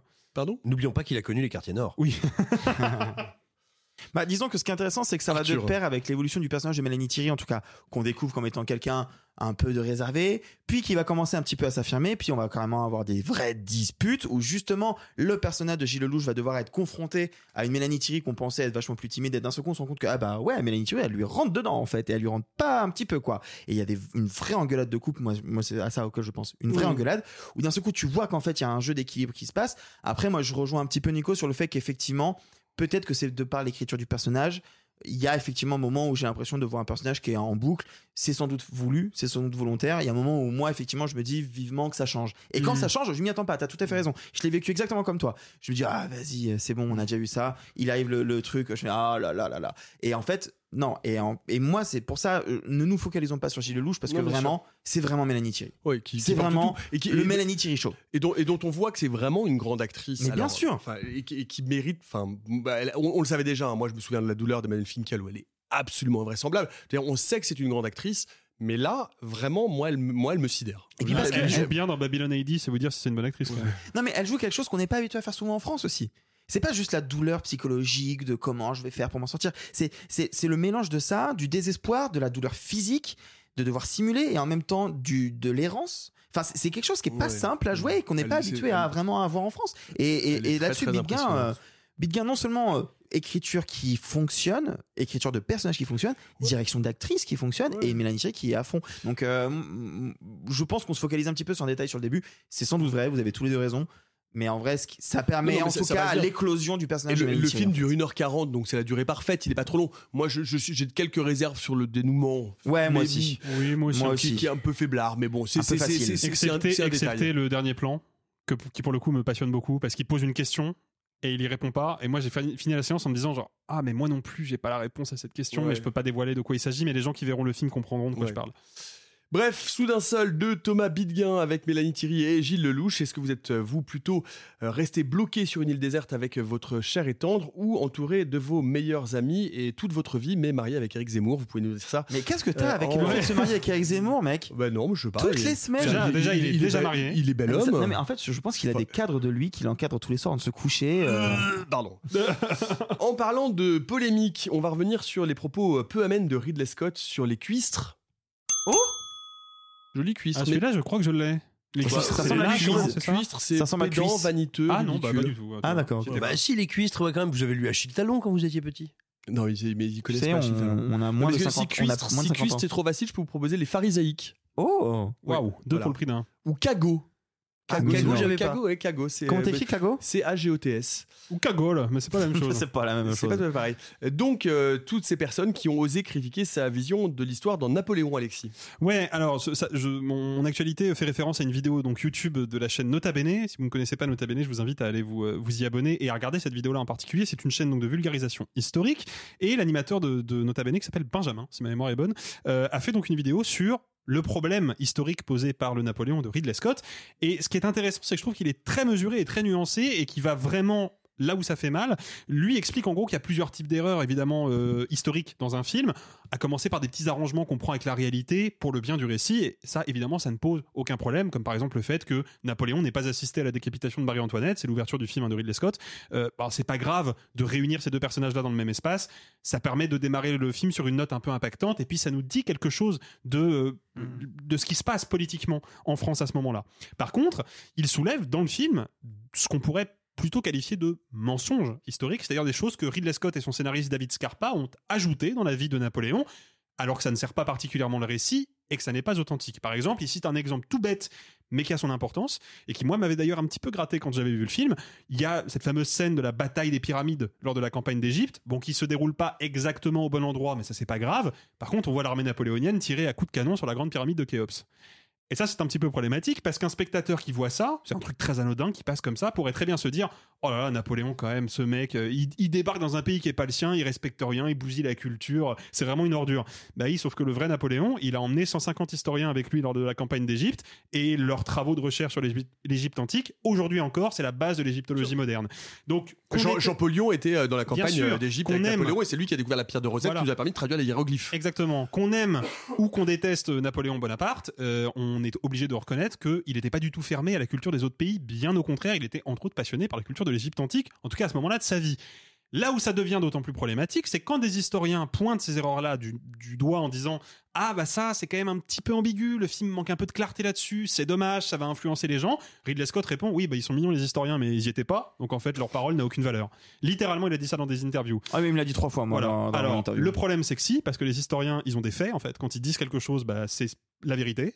À la différence de Ridley Scott, puisque ce que pointe le vidéaste de la chaîne de Nota Bene, ce qui est intéressant, c'est qu'en fait, Ridley Scott, qu'est-ce qu'il fait avec ce film-là? Eh ben, il donne du grain à moudre à une vieille conception de Napoléon Bonaparte, qui est la conception très critique et très caricaturale qu'en ont fait les Britanniques au 19e siècle, puisque, bah, évidemment, l'Empire britannique était en, enfin, le Royaume britannique était en guerre contre l'Empire français, c'était l'ennemi numéro un, donc il fallait décrédibiliser Napoléon. À l'inverse, en France, on avait bah, l'extrême opposé, on avait les pro-napoléoniens qui me disaient grosso modo que c'était euh, le plus grand esprit que la France ait jamais connu. Les deux, c'est du bullshit, et la vérité se situe à la convergence de ces deux euh, légendes-là.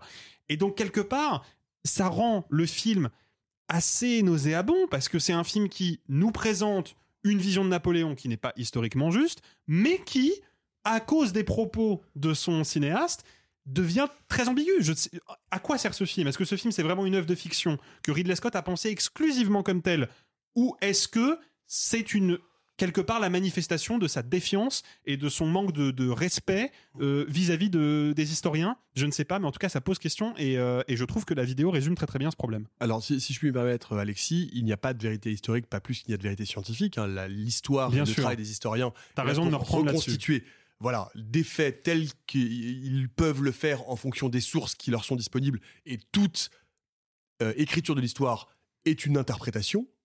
Mais c'est- important sûr, de le ah, dire. mais hein, voilà. Donc il n'y a pas de vérité historique comme il n'y a pas de vérité scientifique. Évidemment, t'as Ouais. raison, j'aurais Mais pas dû utiliser non, mais ce, c'est- ce mot-là. c'est- important Mais de disons dire. que eux travaillent quand même sur des éléments factuels qui leur permettent de, de- Tout à fait. de- de- Bah, disons ils- peuvent- affirmer factuellement que Napoléon n'a pas tiré sur les pyramides. Voilà, c'est ça. Et d'aboutir à une forme de consensus sur certains faits. Il y a des faits qui, qui, bah, qui Il y produisent a des faits qui font consensus et d'autres non. Voilà, c'est ça. Simon, tu voulais réagir Oui, je voulais dire un petit truc, c'est que bon, bah, Ridley Scott est odieux en interview comme il l'a toujours été, et ça n'est pas nouveau. Il l'a été au sujet des historiens, bon, il aurait pu l'être au sujet d'autres Néanmoins, je trouve qu'il a fait une réponse. En plus, après, euh, après la citation que tu fais, spécifiquement sur l'Égypte, que je trouve très intéressante, il dit Ouais, mais moi, à ce moment-là, l'Égypte, c'est pas le cœur du film, je dois le citer, je veux le citer, je veux faire comprendre en quelques plans l'idée qu'il a gagné en Égypte, et bah tout d'un coup, l'idée d'avoir cette armée qui avance vers le spectateur, euh, un tir qui arrive sur les pyramides, et le chef de l'armée qui s'en évanouit d'émotion, et ben je dis tout d'un coup la puissance de ses victoires, la rapidité de ses victoires, et en une idée de cinéma, je résume quelque chose de beaucoup plus long.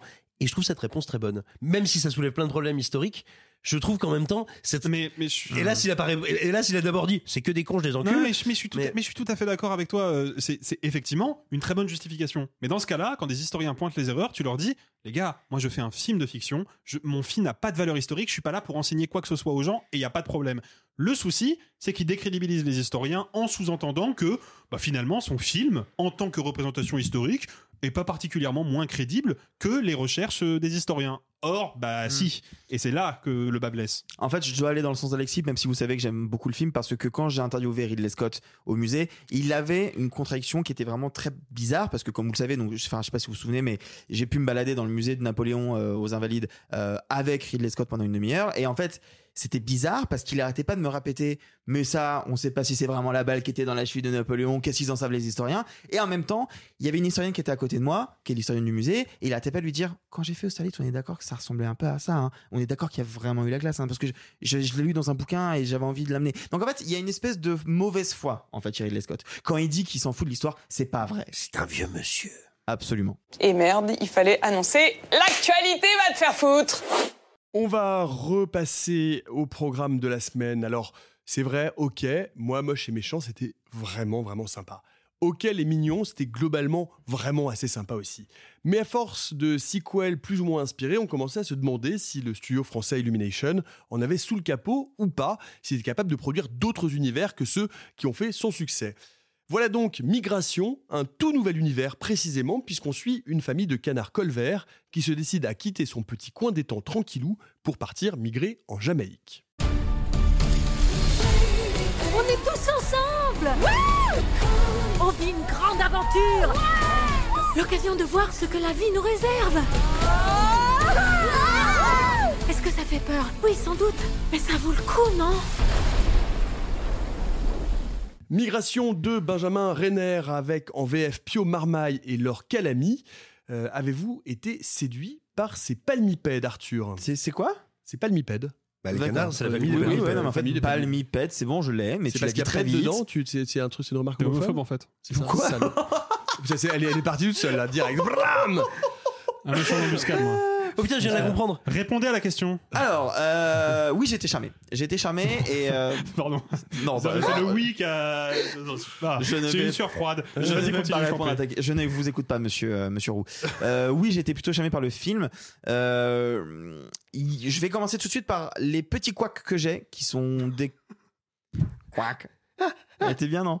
Elle est super. Elle est très bien. Je suis deg que Nicolas n'ait pas entendu. Attends, tu veux que je la refasse? Euh, Je vais commencer par les petits couacs que j'ai. qui- Excellent les couacs.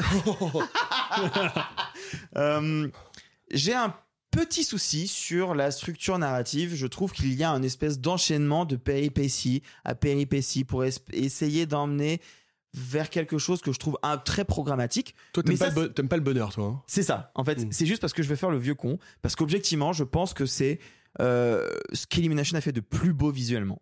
Je trouve que c'est un film qui est plus beau que tout ce que Pixar peut faire actuellement. Sur le, y a- il y a- enfin, regardez les détails. Regardez euh, au début notamment le travail sur l'eau. L'eau de l'étang, c'est complètement fou. Il y a une scène où les canards sont dans les nuages et ils vont se faire des batailles de nuages comme si c'était de la neige. Le travail sur la texture, c'est monstrueux. Et puis, il y a quelque Les chose qui est- plumes, le détail des plumes, des, des micro-plumes qu'on voit bouger, et puis, etc. Il y a- y, quelque chose qui, malgré tout, alors même que c'est justement la liberté que l'on peut avoir avec euh, l'animation euh, numérique en 3D euh, sur ordinateur, il y a un travail de mise en scène et de déplacement de caméra et de, et de mouvement qui, qui va de pair avec le fait que, bah, les canards volent, migrent, voyagent à travers le monde, donc sont en déplacement en permanence. La caméra bouge en permanence. Et il y a une espèce de liberté dans la mise en scène que j'ai pas l'habitude de voir dans les films Illumination, Pixar ou autres films en 3D comme ça. C'est hyper rafraîchissant. C'est vraiment beau de A à Z.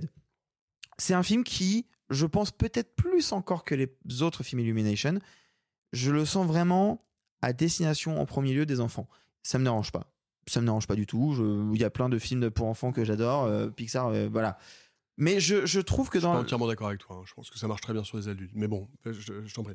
Moi, je pense que effectivement, les adultes vont se reconnaître parce que c'est l'histoire de ce couple de canards, que ça interroge sur le rapport au monde, le rapport à, à sa propre vie, etc. Mais je, moi, je me suis posé la question. Je, je- petite dédicace à l'esprit de Sophie qui, qui j'allais dire qui est plus là, horrible. qui nous a abandonnés. Petit Comme- ange parti trop tôt. Euh, non, je pense à Sophie qui est toujours cette référence de est-ce que je conseillerais ce film à, à ma grand-mère, à ma mère? Moi, je sais que par exemple, ma, ma sœur qui m'écoute me pose souvent la question est-ce que je peux emmener mon fils voir ce film? Son fils qui a, qui a 6 ans. Évidemment que Migration, c'est parfait pour lui.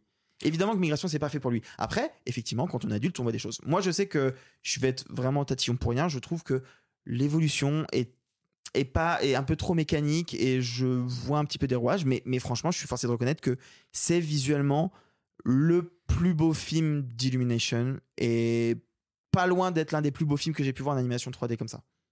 Simon. Ah oui, il est très beau. Je suis tout à fait d'accord avec toi. C'est un des plus beaux euh, de, de récente mémoire. Vraiment, c'est en termes oui de texture, de technologie, mais aussi d'animation. Euh, le film est effectivement assez classique dans son déroulé des péripéties. C'est, euh, ça pourrait être un dessin animé classique animé à la main des années 70-80. Ouais. Il y a quelque chose de ça. Moi, ça me pose pas de problème parce que j'ai pas l'impression que c'est une faiblesse. J'ai le sentiment que tout prévisible que ce soit, c'est plutôt un, un art un peu à l'ancienne, euh, à la vieille école, qui est digéré et qui est appliqué à la 3D. Ce qu'on voit pas si souvent que ça. Euh, je trouve, peut-être qu'on y reviendra après, le film plutôt très marrant. Il y a plusieurs gags. hyper drôle. Ouais, Enfin, c'est je veux dire, vrai. on peut dire le, ça dès, dès le début. Moi, je me suis fendu la poire. Quoi. plusieurs Moi, j'avais pas rigolé comme ça devant des dessins animés depuis longtemps. Il y a plusieurs gars qui m'ont beaucoup fait rire. Euh, moi, j'avais un tout petit peu peur euh, que Illumination se, se dise tiens, on va essayer de se la jouer Pixar parce que Pixar est un peu dans le coma actuellement euh, parce que Disney ça sent le ça sent le sapin. Allez, on va faire un film sur la migration, donc sur l'identité, donc sur le fait de changer de territoire, sur l'autre, l'altérité. Et je craignais qu'il y ait un peu des lourds sabots politiquement. Et en fait, je trouve que le film est très malin là-dessus parce que il ne va pas incroyablement loin dans ses contexte-là, dans ces principes-là, dans cette idée politique de parler de bah oui, qu'est-ce que c'est que le déracinement, qu'est-ce que c'est que d'arriver ailleurs. Il le traite, mais il le traite effectivement pour des enfants. Je trouve que c'est très bien qu'il l'ait fait à hauteur d'enfant. Et ça, c'est une première Oui, chose. oui, oui, et je trouve hyper d'accord avec ça. Et je trouve qu'il le fait très bien. Et en plus de ça, bah, il traite de la question, de la thématique de la migration, du changement, de la transformation, de plein de manières différentes. Il y a bien sûr comment ces canards vont bah, littéralement changer de continent, mais il y a aussi comment les rôles évoluent au sein de cette famille euh, euh, de Colvert. Il y a, en fait, voilà, l'idée de se déplacer et d'être changé par l'endroit où on se déplace, elle joue à plusieurs niveaux. Je trouve que ça, c'est plutôt euh, plutôt très très bien fait. Ça me rend le film euh, ça, ça me rend le film très attachant. Et ouais c'est un peu un hold-up de Noël hein, en, en matière d'animation. Euh, et, et il faut le dire et le redire parce que le film a très peu de promotion j'ai l'impression qu'ils savent pas du tout comment le Ouais. vendre ce qui est assez curieux. Mais mais moi je le trouve remarquablement réussi et je voudrais ajouter quelque chose en termes de de, de graphisme de design de conception. Moi ça faisait très longtemps que j'avais pas vu et ça peut paraître un détail mais si vous aimez l'animation peut-être que ça vous parlera euh, des canards avec autant de style c'est-à-dire que moi, j'ai- l'impression qu'on n'a pas fait de canard marrant à, l'image, à l'écran, à l'image depuis euh, depuis Daffy Duck et Donald Duck. Et là, je trouve que c'est des canards qui ont une vraie gueule, qui ont des vrais becs, qui ont vraiment des tronches. Ça fait plaisir à voir. Et puis quand ils se prennent des camions, c'est cool. Non, je, pourrais préciser, moi, moi vraiment, j'ai adoré. Je me suis fendu la poire. C'est un film qui ne refuse pas l'émotion et qui, qui devient touchant et vraiment très émouvant à certains moments. Moi, j'ai été, j'ai été ému par, euh, par, certains, euh, par certains dénouements. J'ai été ému par certains plans. Il y a, du, il y a de l'épique. Il y a effectivement le moment où il vole avec ces paysages incroyables. Enfin, c'est émouvant visuellement. C'est émouvant, c'est émouvant dans le, dans le parcours euh, émotionnel euh, des, des, euh, des, des- des personnages. Et euh, moi, vraiment, les derniers films qui m'avaient marqué à ce point-là, c'était euh, Dragon. Euh, Mmh, J'adore ouais. la trilogie Dragon, particulièrement le deuxième, où euh, c'est euh, où j'étais exactement à ce même endroit, c'est-à-dire à un endroit où c'est où ça c'est les, films qui me touchaient tout en me faisant rire et où, où je trouvais que la narration était super, où l'animation était magnifique. Et ben je- Mhm. j'ai- je- j'y allais en, en me disant que j'allais voir un petit dessin animé de Noël justement pour enfants, et je me suis poilé.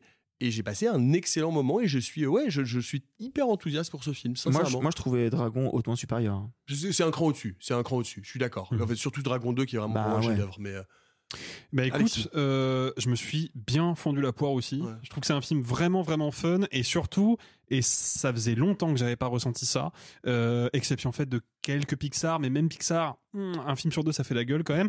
Je sens que le film est réalisé par des gens pour qui l'animation est toujours une source d'émerveillement.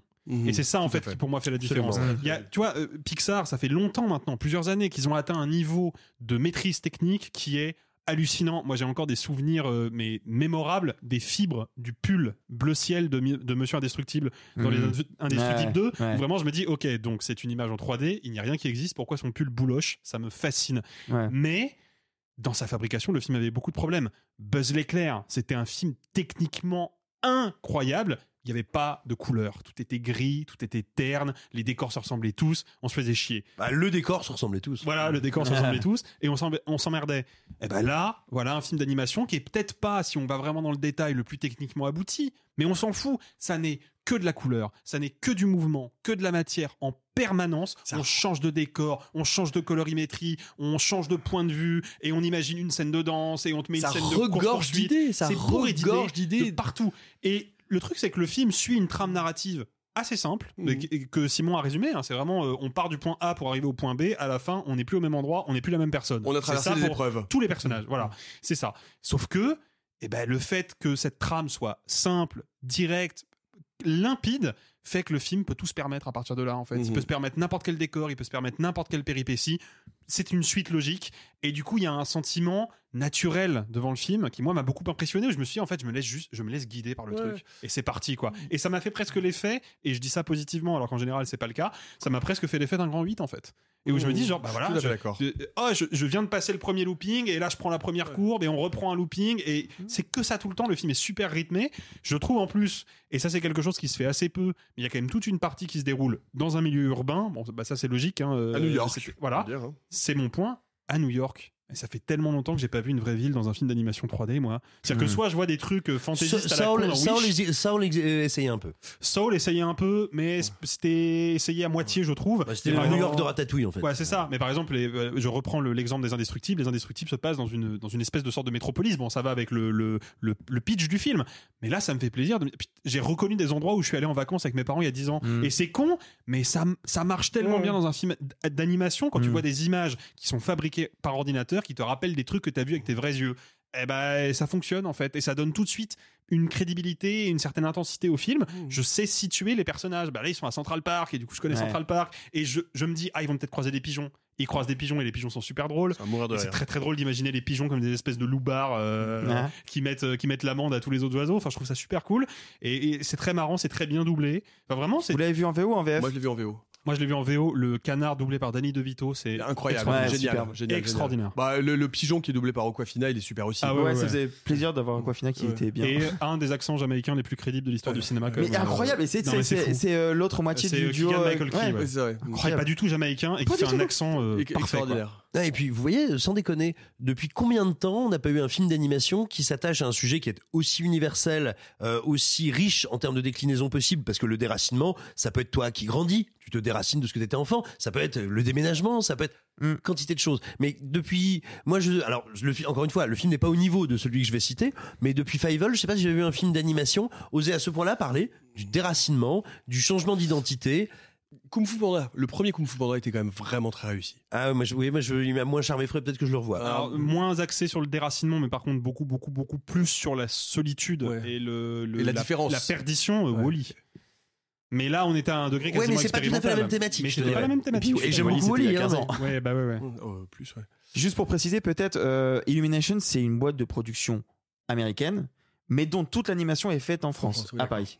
Tu fais bien de le préciser. Mais parce que du coup, et ça rend le truc aussi hyper important et impressionnant. On vous en parlait quand il y a C'est Mars chez Express. nous. C'est chez nous. Et en fait, les gens ne le savent pas, mais Mario, c'était chez nous. Euh, Mario avait un co-réalisateur français. Euh, et tous les films Illumination sont faits à Paris. Donc voilà. Pour dire euh, que, voilà, on vous en a parlé quand on parlait de Mars Express. L'animation en France, il y a aussi de belles choses. Le meilleur gag, moi, vraiment, le, celui qui m'a fait mais, exploser de rire, auquel je m'attendais pas, c'est le crocodile à la fin. Le Ouais, crocodile à la fin incroyable. est incroyable. Euh, Ah, bonne question, parce qu'il y en a beaucoup. moi, c'est le bus. Le bus est, le bus est Ah super. ouais Ah, le bus, est ça marche à tous les coups, moi. Non, mais c'est- Euh, oui, c'est surtout. la troisième fois. C'est- euh, non, non, mais Ouais, mais justement, c'est c'est précisément la troisième fois que c'est le running c'est gag. vraiment c'est la c'est la règle euh, c'est la règle de l'humour selon euh, Alain Chabat c'est quand t'as un bon gag il faut le prolonger jusqu'au moment où c'est plus drôle et où les gens se demandent pourquoi ça dure encore et quand t'as atteint ce stade là tu, le prolonges continues de le prolonger Ouais, ouais. jusqu'à ce que ça redevienne drôle et là t'as un vrai gag bah, c'est exactement cette séquence là ouais, Ouais. Euh, non c'est alors attends euh... ah, ah, alors Alors si, euh, je- si, si. C'est quand il réalise au bout de, je pense, euh, dans le temps du film, au bout de 6 heures, qu'il est assis sur le ventre de son oncle. Ça, ça m'a eu ça. mais c'est très élémentaire, mais ça marche vraiment, vraiment super bien. Ah, et le, le jingle universal au cas où. Voilà oui, mon gag préféré du film. Le- L'oncle canard mitraillette, ça m'a fait beaucoup Ouais, rire ouais, aussi. ça, c'est drôle. Ouais. Arthur? Je, je réfléchis, je, je- j'en ai pas. Bon. Désolé. Parce que tu, tu- tu n'aimes pas le bonheur, c'est pour ça. Non mais c'est horrible, j'ai vraiment rigolé pendant le film en plus. Migration de Benjamin Renner avec donc en VF Pio Marmaille et Laure Calamy. Et vous, vous êtes plutôt euh, canard sauvage ou canard WC. Vous pouvez euh, évidemment nous dire ça comme d'habitude dans les commentaires. Et d'ailleurs- ah ben c'est- alors c'est marrant, ça me rappelle une histoire que je sais pas si vous, eh ouais, euh, vous connaissez le, le comble pour pour un canard. Vous connaissez le comble pour un canard? D'être mis au coin. prendre le bec? D'être mis au coin? Non, de devoir aller au petit coin coin. c'est un gag de Bruno Dumont. Petit coin coin. Oh. Non, alors non, ça, ça vous a, ça vous a pas plu J'en ai une autre. S'il te plaît. Ah, S'il te plaît, oui. Qu'est-ce qu'un canard dit quand il achète un rouge à lèvres? Allez, bonne soirée. Ça t'embouche à coin Qu'est-ce qu'un canard dit quand il achète un rouge à lèvres? Ah, Je sais pas. Vous prenez l'American Express pardon. J'aime beaucoup. ouais, ouais, non, je. Pardon. Cette semaine, le fleuron de la critique française vous propose une version spéciale Noël Just for You. Ah non, ouais, ta gueule. Euh, de Pas vu, pas pris, la critique non plus en 30 secondes, mais en tête à tête. Ça fuse un argument, un contre-argument, une réponse, pif paf, c'est le niveau championnat du monde de ping-pong argumentaire et c'est parti. Ok, puisque je vois qu'on peut pas discuter, on va faire un duel. Je vais te donner une bonne leçon. On commence Nouveau avec jingle. La chimère d'Alice Rorvaché, où l'on suit les aventures euh, d'Arthur, jeune archéologue britannique et de sa bande félinienne de pilleurs de tombes dans l'Italie des années 80. Et c'est un match sur le ring entre Alexis et moi-même. Ding, Alexis, premier argument. Euh, écoute, j'hésite entre deux, entre deux interprétations parce que je suis allé voir le film aujourd'hui même, je l'avais raté à Cannes et donc je l'ai rattrapé en salle. Euh, je sais toujours pas si c'est un bon film, voire un film passionnant à côté duquel je suis complètement passé, mais alors euh, pas qu'un peu, ou si c'est une entreprise euh, assez vaine, un peu clinquante et peut-être même un peu snob. Je suis vraiment très partagé parce qu'il y a des séquences dans le film que je trouve qui en tout cas m'ont l'air d'être passionnantes. Je comprends pas trop pourquoi, mais il a l'air de se passer des trucs. Et il y a d'autres moments où je trouve qu'on a des effets de style et des effets de montage et une espèce de superposition de genre et de, et de, Ouais. et de thématiques et de registres qui, franchement, me fatigue beaucoup. Et je trouve que le film en fait se perd alors qu'il avait une ligne narrative qui est vraiment en plus introduite dès le début via des flashbacks et qui moi me semblait être le fil rouge du film. En fait il va le laisser tomber pour raccrocher les wagons plus tard. Euh, et je trouvais que c'était une idée qui était qui était belle, qui m'intriguait et, voilà, je, suis très partagé sur euh, la chimère. Qu'il y a des trucs très intéressants. En tout cas, ce qui est sûr, c'est que si les gens ont envie de voir un film qui va les remettre dans leur fauteuil et qui ressemble vraiment à aucun autre film qu'on a vu cette année, alors là, il faut y aller quoi. Alors c'est marrant parce que je, suis- un peu comme toi, moi je l'avais vu à Cannes et j'en parlais euh, justement avant de venir à, ma mère qui maintenant qu'elle écoute le podcast sur Deezer, bonjour maman, euh, m'appelle toutes les semaines pour me dire qu'est-ce que je vais aller voir cette semaine au cinéma. Et donc elle me dit et la chimère. Je lui dis écoute la chimère, vas-y parce que c'est à la fois un film qui a une posture hyper intellectuelle, vraiment, c'est un film intello qui s'assume et qui est vraiment sur une autoroute de bah, j'ai des références, j'ai des références féliniennes, je cite dans des plans directement et, euh, et j'ai un discours sur le cinéma et c'est une mise en abîme, bref, de, du cinéma italien aujourd'hui qui va rechercher ses sources, qui va rechercher ses origines, etc. Et en même temps, c'est un film hyper poétique et d'une poésie, Ouais. d'une poésie vraiment sensible à fleur de peau avec des scènes qui marchent extrêmement bien, qui sont très très belles et qui moi m'ont assez touché. Et j'ai été assez touché par ce personnage principal de, de, de, de jeune archéologue britannique euh, sensible qui va à la recherche de son amour perdu et, euh, et qui, qui, qui est un peu évanescent, qui est un semi-clochard. Il y a plein de choses qui fonctionnent et en même temps, je sens une sorte. En fait, moi, il y a quelque chose qui m'agace. Et je crois que vraiment ce qui m'agace dans ce cinéma-là, c'est de Bah, dire, fi- mais finalement, putain, on est d'accord, parce que moi, je suis sorti très agacé Quand aussi, hein. est-ce qu'on va, quand est-ce que le cinéma italien contemporain va arrêter de citer Fellini à chaque fois Putain, il y en a marre. C'était il y a 40 ans. Foutez-nous la paix. Trouvez une autre grammaire. Faites autre chose. Moi, la scène mais où ils sont que- euh, tous en train de danser sur le tracteur, ça me casse les couilles. Ça n'apporte rien au récit et ça me fait chier vraiment, littéralement, parce que ce film-là, si tu lui retirais cette espèce de prétention ou de volonté de s'inscrire dans cette histoire cinématographique à tout prix, en passant par les scènes ou euh, de poétique de, de clochard céleste qui joue à la guitare, ça me casse les bonbons. Non, mais surtout que là où ça devient vraiment, en ce qui me concerne, euh, un, un exercice d'équilibriste très complexe. C'est que je vois bien que le film a des références, j'en repère deux trois, notamment des références à Ettore Scola, mais il se trouve Aussi. que moi, je n'ai vu, c'est mon grand, à mon grand regret, hein, je n'ai vu aucun film de Fellini. Je suis très peu calé sur le cinéma italien. Donc si tu veux, je vois que le film a des références et qu'il les affiche, mais alors vraiment en pleine balle. Sauf que je ne sais pas à quoi il fait référence. Donc là, ça crée un truc. Mon logiciel critique, il explose quoi. C'est Mmh. GTA 5 sur une disquette. Ça peut juste pas Non. marcher quoi.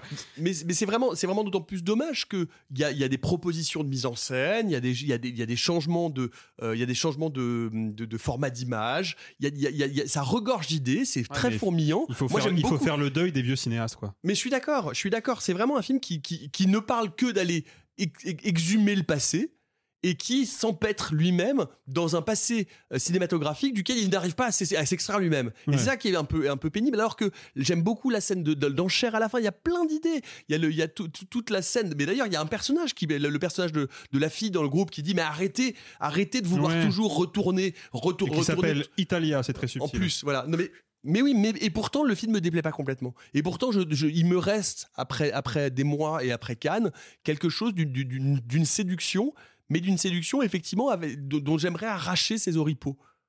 Arthur. J'ai une question pour vous, moi qui n'ai pas vu le film encore, je vais vraiment la voir bientôt parce que moi Alice Rohrwacher c'est vraiment une cinéaste que j'aime beaucoup. Est-ce que vous connaissez son cinéma? Est-ce que vous avez vu d'autres films d'elle auparavant? Est-ce que vous pouvez Non. comparer ou pas? Euh, moi, non, euh, moi j'avais si j'avais vu parce que du coup j'en avais parlé à Cannes et j'avais vu son film précédent. J'avais vu Les Merveilles comme Lazaro. Lazaro Non, attends. Euh, attends, tu me tu me Si, c'est Il y a Corpo. Celesto, Les Ouais, Merveilles et Heureux comme Lazaro. J'avais vu les merveilles alors. Et tu, tu ressentais déjà ça avec ce Ouais. film-là? Ouais, ouais, c'est- je, je- préfère de très très loin euh, la chimère euh, aux merveilles. Ah ouais? Ouais, vraiment. Parce que je trouve que pour le coup, elle, elle s'attache vraiment à. il y a- je, je- je- je pense que c'est un cinéma touffu, c'est un cinéma généreux, c'est un cinéma qui veut raconter plein de choses. Il y a toutes les scènes dans la maison abandonnée avec Isabella Rossellini qui est méconnaissable, que j'avais pas reconnu d'ailleurs quand j'ai vu. Je je fais putain, c'est Ouais. Rossellini. Et avec, il y a en même temps toute cette partie politique avec la volonté de, de créer une sorte de, de, de, de- de communauté, euh, de sororité de femmes libérées du joug euh, d'un pouvoir politique. Enfin, il y a plein de choses, ça fourmille d'envie, ça fourmille d'idées. Et, et du coup, bah, c'est un, peu touffu, c'est un peu bordélique, c'est un peu agaçant aussi, mais c'est un film qui laisse pas indifférent et, et, et qui, et auquel j'ai été vraiment assez sensible à plein d'endroits. Ouais, mais ouais, c'est particulier en tout cas. Ça c'est sûr. La chimère d'Alice Rohrwacher, vous pourrez euh, nous dire si vous êtes plutôt euh, déterrer des poteries dans votre jardin ou déterrer des enfants dans votre congélateur. Je sais pas, je l'ai improvisé, elle avait pas écrit celle-là. Deuxième round, Godzilla Minus One de Takashi Yamazaki, retour aux sources pour le monstre géant qui détruit les villes côtières japonaises. Sur le ring cette fois-ci, Arthur et Simon. Ding. Euh, Godzilla Minus One, c'est un film qui était mine de rien relativement, ou plutôt très attendu par tous les amateurs de cette incroyable saga japonaise, euh, tout simplement parce que le film arrive après Shin Godzilla, euh, qui est sorti en 2016 si ma mémoire est bonne, qui représentait une énorme rupture esthétique thématique avec les Godzilla, avec la représentation de Godzilla euh, traditionnellement. Tu m'étonnes. Et là, on nous annonce De, Shin Godzilla de Hideaki Anno, qui Absolument. refait tous les Shin et qui est le père notamment de Neon Genesis Evangelion. Tout à fait. Et, et là, voici Godzilla Minus One, qui est une relecture du tout premier volet de 1954, euh, donc qui s'inscrit, bah, par définition, pas du tout dans la même logique que- ou dans le même type de rupture que Shin Godzilla, et qui fait un pari que je trouve extrêmement intelligent, c'est d'être un très grand film naïf, candide, qui vraiment va totalement embrasser euh, une certaine geste de cinéma, de cinéma asiatique, de cinéma japonais, qui peut paraître naïve, candide, extrêmement premier degré, tant quand elle va dans l'horreur que quand elle va dans l'épique que quand elle va euh, dans euh, l'onirique voire aussi le, le- le mélodramatique et le, le sentimentalisme qu'on peut juger un peu dégoulinant moi que je trouve justement de par cette espèce de frontalité et de naïveté extrêmement puissant mais c'est aussi un film qui va déplacer de manière en apparence légère mais finalement très signifiante eh ben, le sens du motif de, ce qu'est Godzilla. Euh, Godzilla qui était originellement, puis après bien sûr ça a littéralement muté si je puis dire, euh, qui était cette, euh, cette créature née justement du crime atomique, euh, là devient une espèce de route, même si cette, euh, si cette origine-là n'est pas, n'est pas niée, devient en termes de, de, de sens pour moi vraiment un espèce de retour du refoulé qui oblige les survivants, euh, parce que le film se déroule quelques mois après la- la- l'abdication du Japon, donc après le bombardement euh, de Nagasaki et d'Hiroshima, qui devient le retour du refoulé en fait de cette culture de la mort au Japon, ça veut dire de la mort honorable, du fait qu'on doit mourir au combat et que euh, bah, finalement ceux qui ont survécu à la guerre sont euh, voués à la honte, des lâches en puissance ou même la cause vivante encore de, de, la- de la défaite du Japon. Et donc le film euh, devient une critique que je trouve assez bouleversante et extrêmement touchante euh, de, certains euh, traits culturels euh, japonais. En tout cas, il se présente comme ça tout en étant dans le même mouvement, euh, un, plaidoyer assez fort et que je trouve bouleversant pour bah, quand est-ce qu'on se met à vivre? Comment est-ce qu'on se met à combattre comme ça une pulsion de mort collective ou le traumatisme engendré par cette pulsion de mort et à quel moment on va réussir à bah, taper au fond de la piscine pour se remettre à vivre? Et donc en utilisant Godzilla comme vecteur de cette de ce message-là. Et En plus de ça, le film est formidablement spectaculaire. Ouais, c'est une très belle surprise. On craignait que Godzilla Minus One soit un Godzilla un peu mineur. Moi, je trouve que c'est un Godzilla absolument flamboyant. Arthur. Alors c'est intéressant, moi je, je souscris absolument à l'analyse que fait Simon du, des thèmes et de la manière dont les thèmes sont amenés. C'est pour moi peut-être la plus grande force du film euh, avec le Godzilla, mais je reviendrai après dessus. Effectivement, il y a tout un, un- un truc que moi je trouve assez fascinant et très bien écrit sur le, sur le papier et que je ressens vraiment à l'image. Comment ce pays en deuil va se reconstruire Qui va le reconstruire Qu'est-ce qu'on fait quand l'État est faillible Euh, Comment les citoyens peuvent récupérer et l'histoire de leur pays et l'histoire de leur reconstruction Je trouve ça fascinant. Il y a un autre aspect. Moi, c'est un film que j'avais très envie de voir parce qu'on a vu beaucoup de, buzz autour, euh, autour du film parce que un Godzilla fait avec 15 millions de dollars, mais comment c'est possible que ce soit un peu beau et, et potentiellement comparable avec... Alors, et c'est intéressant, le film est sorti deux, trois jours après la sortie de la bande-annonce du nouveau euh, Kong versus Godzilla, je sais pas quoi, il a des écailles roses. Et en fait, fascinant à regarder. Comment un film qui a coûté plus de 100, 150 millions de dollars peut se faire démolir la gueule par un film qu'on a coûté 15. Bon, il y a plein de, d'outils comparatifs qu'on va pas faire parce que bah, faire un film au Japon, ça coûte pas la même chose que faire un film Hollywood. Euh, le droit du travail pour les, euh, pour les personnes qui travaillent dans les effets spéciaux, c'est pas les mêmes. Mais bref. J'avais peur de voir est-ce que le film est cheap, est-ce que le film est, remarquable? Le film est remarquable. Et le film est généreux. Dès les cinq premières minutes, on a un Godzilla, mais un Godzilla de pleine poire. Et de tous les côtés. Et dans les détails. Et en plus, effectivement, vu qu'il essaie de reprendre le Godzilla original, c'est intéressant. Il va pas se construire comme euh, une, une revision de ce qu'est Godzilla, comme ce qu'a pu être le film de Heinrich. euh, comme ce qu'a pu Non, être on le n'en fi- parle pas, ça. Le Chut, film de Gareth Edwards, etc. C'est-à-dire, par exemple, c'est con, mais il a un visage un peu bébête, Godzilla. Il a de très grandes cuisses, enfin des pattes, pardon. Euh, c'est le Godzilla de 54. Euh, ça va même jusqu'à la réutilisation du thème euh, de Akira euh, Ouais, ça, ça, dans, dans- dans tous les Godzilla, il y a. Le thème, il y a. Ah, si, si, toujours. Dans Shin franchement, Godzilla, dans, il y a. le, dans, Gore- dans le Gareth Edwards, très peu. Hein. Il il- il l'utilise dans le générique. Non mais, non mais là, tu te rends pas compte à quel point, à 3 ou Mais il est 4 moments, t'as le, le gros thème. J'adore. Ouais. Et, et, et je trouve que voilà, le film hein. est extrêmement généreux. Après, c'est intéressant ce que tu disais sur quelque chose que toi, t'as beaucoup touché, parce que je sais, on peut se le dire, on- a vu le film ensemble, côte à côte. C'est vrai. J'ai vu des larmes couler sur sa joue. C'est faux. Oh. Euh, Ah oui, moi, moi, la il- dernière il- minute, il a, je il a plus pleure. d'armes depuis Premier degré, 1987. t'as pleuré à la fin? Ah bah ouais, bien sûr. Eh bien, c'est fou parce que moi, je trouve que le film est beaucoup trop mélodramatique pour moi. Et c'est pour moi ma seule faiblesse avec le film. Je trouve qu'il y a des moments où, euh, où on en fait des caisses sur certaines histoires, sur certaines intrigues, sur certaines relations, sur certains acteurs qu'on font mille fois trop. Euh, Il y a une scène, je vais pas la spoiler, mais pensez à moi quand vous verrez des soldats qui feront euh, leur salut euh, après, la tombe, après qu'un soldat soit tombé. Franchement, c'est- c'est c'est- c'est un peu risible, mais en même temps, c'est une entreprise que j'ai envie de saluer parce que je trouve que c'est c'est quand même un film qui, a- qui montre que on peut encore utiliser cette imagerie et en faire quelque chose que beaucoup mieux que ce que fait Hollywood actuellement. Puis, puis ça a vraiment de la gueule, quoi. Ça a vraiment, vraiment de la gueule. Godzilla Minus One de Takashi euh, Yamazaki, est-ce que vous êtes plutôt Godzilla Minus One ou Gros Quick Plus 2 Vous pouvez euh, nous le dire évidemment en commentaire. Et en parlant de Gros Quick, puisque euh, il est juste devant moi, euh, pourquoi est-ce que ce Godzilla ne sort que deux jours et quasiment exclusivement dans les salles pâtées IMAX en France?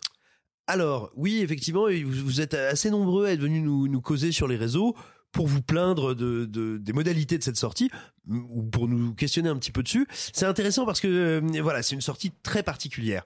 Effectivement, tu l'as dit Nicolas, le film est sorti les 7 et 8 décembre en France, c'est-à-dire jeudi et vendredi. Donc si vous Deux- écoutez le samedi 9, c'est Futu. voilà, deux jours uniquement. Mais Comment ça se fait? Pourquoi donc? Alors, euh, ben, il y a plusieurs raisons. Déjà, la Toho fait partie de, de, de ces euh, sociétés qui sont connues, un peu comme A24 aux États-Unis, pour vendre très cher les films en dehors de leur territoire. Et donc, c'est une des raisons. Il y en a plusieurs, bien sûr, c'est multifactoriel toujours, mais c'est une des raisons et une des principales pour lesquelles bah, Shin Godzilla n'est pas arrivé euh, sur grand écran en France, n'a pas eu de sortie classique. C'est aussi une des raisons pour lesquelles bah, ce serait compliqué de sortir Godzilla en France, parce que oui, Godzilla c'est connu, tout le monde plus ou moins, peu ou prou, sait ce que c'est que Godzilla. Mais quel est le potentiel public d'un film japonais, en japonais, avec une imagerie et une tradition de spectacle purement japonais en France? Ben, Je suis au regret de vous le dire que si vous imaginez que c'est un, un- un bassin de public énorme, a priori, il y a de fortes chances pour que vous vous trompiez. Donc, du coup, comment est-ce qu'on l'exploite? Bah, On peut le sortir directement en DVD, en VOD, etc. Mais on bénéficie pas du coup de l'événement- de l'événementialisation d'une sortie. Mais il existe un type de sortie qui consiste à demander au CNC un visa exceptionnel, un visa temporaire, qui peut se traduire, alors pour les films de fiction, parce que documentaire c'est encore un peu différent, de deux manières. Soit on demande 300 séances sans limite de temps, soit on demande 500 séances uniquement sur deux jours. Ça a comme avantage qu'on peut créer de l'événement, un truc très rassemblé, euh, très identifié, où on va pouvoir justement attirer un peu les médias pour dire regardez, là il se passe quelque chose. Et surtout, ça mm, n'ouvre pas la chronologie des médias de la même manière qu'une sortie classique. Ça veut dire que il sera encore possible euh, de travailler justement les temporalités entre euh, DVD, Blu-ray, SVOD et éventuellement, qui sait, un jour peut-être une ressortie sale. Voilà, ça donne encore beaucoup de liberté. Donc, euh, bien sûr, c'est frustrant. Bien sûr, c'est pas pratique pour tout le monde parce que nombreux sont ceux et celles euh, qui ne pouvaient pas se libérer sur ces jours-là. Et puis après, alors on peut questionner également euh, la politique qui est de faire ce partenariat avec Pathé, qui euh, va mettre le film dans ses salles 4DX, euh, IMAX, etc. Ce qui veut dire que les séances sont très coûteuses, c'est vrai. C'est tout à fait critiquable. Néanmoins, enfin discutable. Néanmoins, il me semble qu'il n'y avait pas beaucoup d'autres alternatives crédibles économiquement et crédibles euh, pour un distributeur français, je veux dire, pour essayer de, de créer un peu d'activité, d'événements et d'excitation autour. Il n'y avait pas beaucoup d'autres euh, solutions et donc c'est mieux qu'un moindre mal, c'est bien mieux qu'un moindre mal. Et je songeais un peu à la chance qu'on a. On est un des rares pays dans le monde, je crois, à pouvoir dire, enfin avec les États-Unis, qui va sortir le nouveau Godzilla japonais en direct, aussi quasiment en simultané avec sa sortie japonaise. On a plutôt de la chance, quand bien même oui, il y a encore beaucoup de territoires qui n'y ont pas accès, et oui, c'est encore très cher. Voilà, vous pouvez nous dire si vous avez eu la chance euh, d'aller voir. Moi, je suis très très jaloux parce que du coup, comme on enregistre le podcast, je vais pas pouvoir aller euh, voir Godzilla au cinéma. Donc, euh, je vais me contenter, comme beaucoup de monde, d'attendre qu'il sorte en DVD. Puis je le regarderai sur mon petit écran. Je suis désolé, c'est assourdissant. Suivant. Bref, il en reste un peu plus. Est-ce qu'on vous le laisse Arthur, tu voulais nous parler euh, de comics, me semble-t-il. Oui, tout à fait. Je voulais vous parler d'une sortie euh, que j'ai totalement ratée euh, il y a quelques mois, alors que bon Dieu, j'essaie de suivre l'actualité, mais bon, c'est la beauté de la fin d'année, c'est qu'on rattrape tout ce qu'on n'a pas pu voir. J'ai lu, euh, alors sur Twitter, on en a un peu parlé avec certains d'entre vous, donc je sais que vous connaissez peut-être euh, le nom de James Tynion Ford, qui est un, un auteur de comics, un dessinateur de comics euh, assez connu, qui est notamment connu pour avoir fait pas mal de Batman il y a 10 ans. Il a que 35 ans, je trouve ça fou. Qui avait fait une série euh, qui avait un peu de bruit, qui était déjà sortie chez Urban euh, en 2019, s'appelait Something is Killing the Children. Et donc là, il revient avec euh, un. Alors, c'est un tome constitué de 5 ou 6 chapitres. Il y a déjà le 2 qui est sorti, je ne l'ai pas encore vu, s'appelle The Nice House on the Lake. Et c'est assez fou. Alors, paraît-il que le 2 est très décevant. Moi, j'ai lu le premier, mais je vous conseille le premier. Le premier est incroyable. On a eu. Euh, récemment, euh, que ce soit avec, euh, je pense au film Netflix Glass Onion ou par exemple à la série actuellement sur Disney euh, Murder and the End of the World, des espèces de huis clos dans des maisons de riches où il se passe une espèce de drame, de meurtre, etc. Ça va être un peu le postulat de base, mais avec un truc mais bien plus fou. Imaginez que vous arrivez dans une maison, vous croisez des espèces d'amis ou des amis d'amis, et tout est relié autour d'une personne qui a relié tout le monde. Euh, et vous comprenez pas trop pourquoi, vous êtes tous réunis, vous êtes là, vous faites la fête, et puis d'un seul coup, euh, vous ouvrez Twitter et vous vous rendez compte que c'est la fin du monde. Et puis vous vous rendez compte que d'un seul coup, vous êtes enfermé dans cette maison. Et vous vous rendez compte qu'en fait, votre ami qui vous a réuni, et ben en fait, euh, il a pas l'air très humain, et il disparaît, et vous pouvez pas sortir. Il vous a emprisonné. Et, et ça part sur une espèce de, de whodunit et en même temps de film, de, de, de, récit d'enquête où chaque chapitre va construire, va commencer par un saut dans le temps, puis un flashback, puis on retourne dans l'intrigue. Et en même temps, il y a 8 ou 10 personnages, c'est difficile à suivre, enfin, c'est, fou. Et, et le premier truc que je me suis dit en lisant le livre, c'est je ne sais pas combien de temps, euh, il va, je sais pas combien de temps il va se passer avant que quelqu'un rachète les droits pour en faire une série. Ce n'est pas possible que cette œuvre ne soit pas adaptée. C'est fou. Et je l'ai mis sur Twitter et vous êtes des dizaines à m'avoir répondu que de toute façon, James Tanyon est un brillant, et un brillant monsieur, et je suis tout à fait d'accord. Et surtout, en vrai, il y a le tome 1 qui est sorti, le tome 2 qui sort, apparemment il y a un troisième qui arrive, je sais pas trop où la série va, mais en tout cas le 1 est peut-être ce que j'ai lu en comics de plus fou de l'année, mais alors vraiment de loin, de très loin. Ça sort chez Urban Comics, The of Ouais. the Lake, c'est c'est brillant. En, en- en bande dessinée, il y a un truc assez fou, moi, que j'ai découvert cette année aussi, qui est vraiment dingue. Ça s'appelle, je sais pas c'est un nom un peu compliqué. Non, les Schtroumpfs, les Schtroumpfs, Schtroumpfs, Schtroumpfs. Simon. il me fatigue. Ouais, moi, je suis fatigué aussi. Euh, oui, moi, et je voulais vous dire un, un petit mot du, du nouveau livre euh, de notre confrère. euh, ah oui, alors en plus c'est vrai, j'en suis, j'en à une cinquantaine de pages hein, seulement, mais je voulais, mais Escroc. Euh, mais je, je voulais vous en parler. C'est le nouveau livre de, de Gilles Penseau, euh, un de nos confrères qui officie notamment du côté de euh, l'écran fantastique, qui est également euh, documentariste. Et regardez ces documentaires, ils sont passionnants, notamment qui sont ceux qui sont consacrés aux bébêtes au effets cinéma. spéciaux, ouais. Oui, aux effets spéciaux. C'est un livre qui est consacré à Ridley Scott, qui s'intitule Ridley Scott, euh, et qui revient sur toute la carrière du réalisateur. Euh, plus sérieusement, si vous voulez un petit peu euh, un ouvrage justement qui va vraiment fonctionner un peu bah, de manière un peu encyclopédique, très carré, très factuel sur voilà que comment est-ce qu'il a fait, comment il s'organise, comment il travaille, dans quel ordre il a fait ses films, pourquoi, comment. Euh, c'est vraiment euh, une somme euh, ouais, assez remarquable, euh, très accessible, très ludique et encore une fois très factuelle. Si vous voulez voilà avoir la la petite encyclopédie du Ridley Scott bah, non illustrée pour le coup, c'est c'est vraiment impeccable. Et ne vous fiez pas à la couverture qui est qui a le mérite d'exister. Le, le texte est vraiment très bien. Et on salue euh, le camarade Gilles Pinceau euh, qui avait euh, signé un très joli article sur les effets spéciaux dans Alien, dans la xénographie que vous ne pouvez plus trouver parce qu'elle est épuisée et qui fera plein d'autres travaux illustrés dont nous vous reparlerons ici dans les mois qui viennent. Voilà. Eh bien oui, c'est tout pour aujourd'hui. N'oubliez évidemment pas de surveiller vos réseaux sociaux comme votre sapin de Noël virtuel. Dans les prochains jours vont y être déposés nos offres et nos cadeaux qui sont aussi les vôtres, des possibilités d'accéder à un contenu exclusif chaque mois pour une somme modique et le plaisir infini de nous soutenir et de nous permettre de casser la croûte. Vous savez, nous, hein, qui n'ont pas une croûte de fromage, un ballon de rouge. Et hop Allez, on se retrouve mardi pour mettre les cons en orbite. Bye les amis et gloire à Noël. Oh, c'est pas humain, les salauds, ils m'ont épuisé. Au quatrième stop, il sera exactement 0h13 minutes.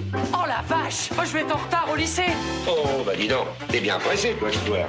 Ceux qui sont encore vivants, profitez-en pour le rester Allez-vous-en Arrivederci e buon viaggio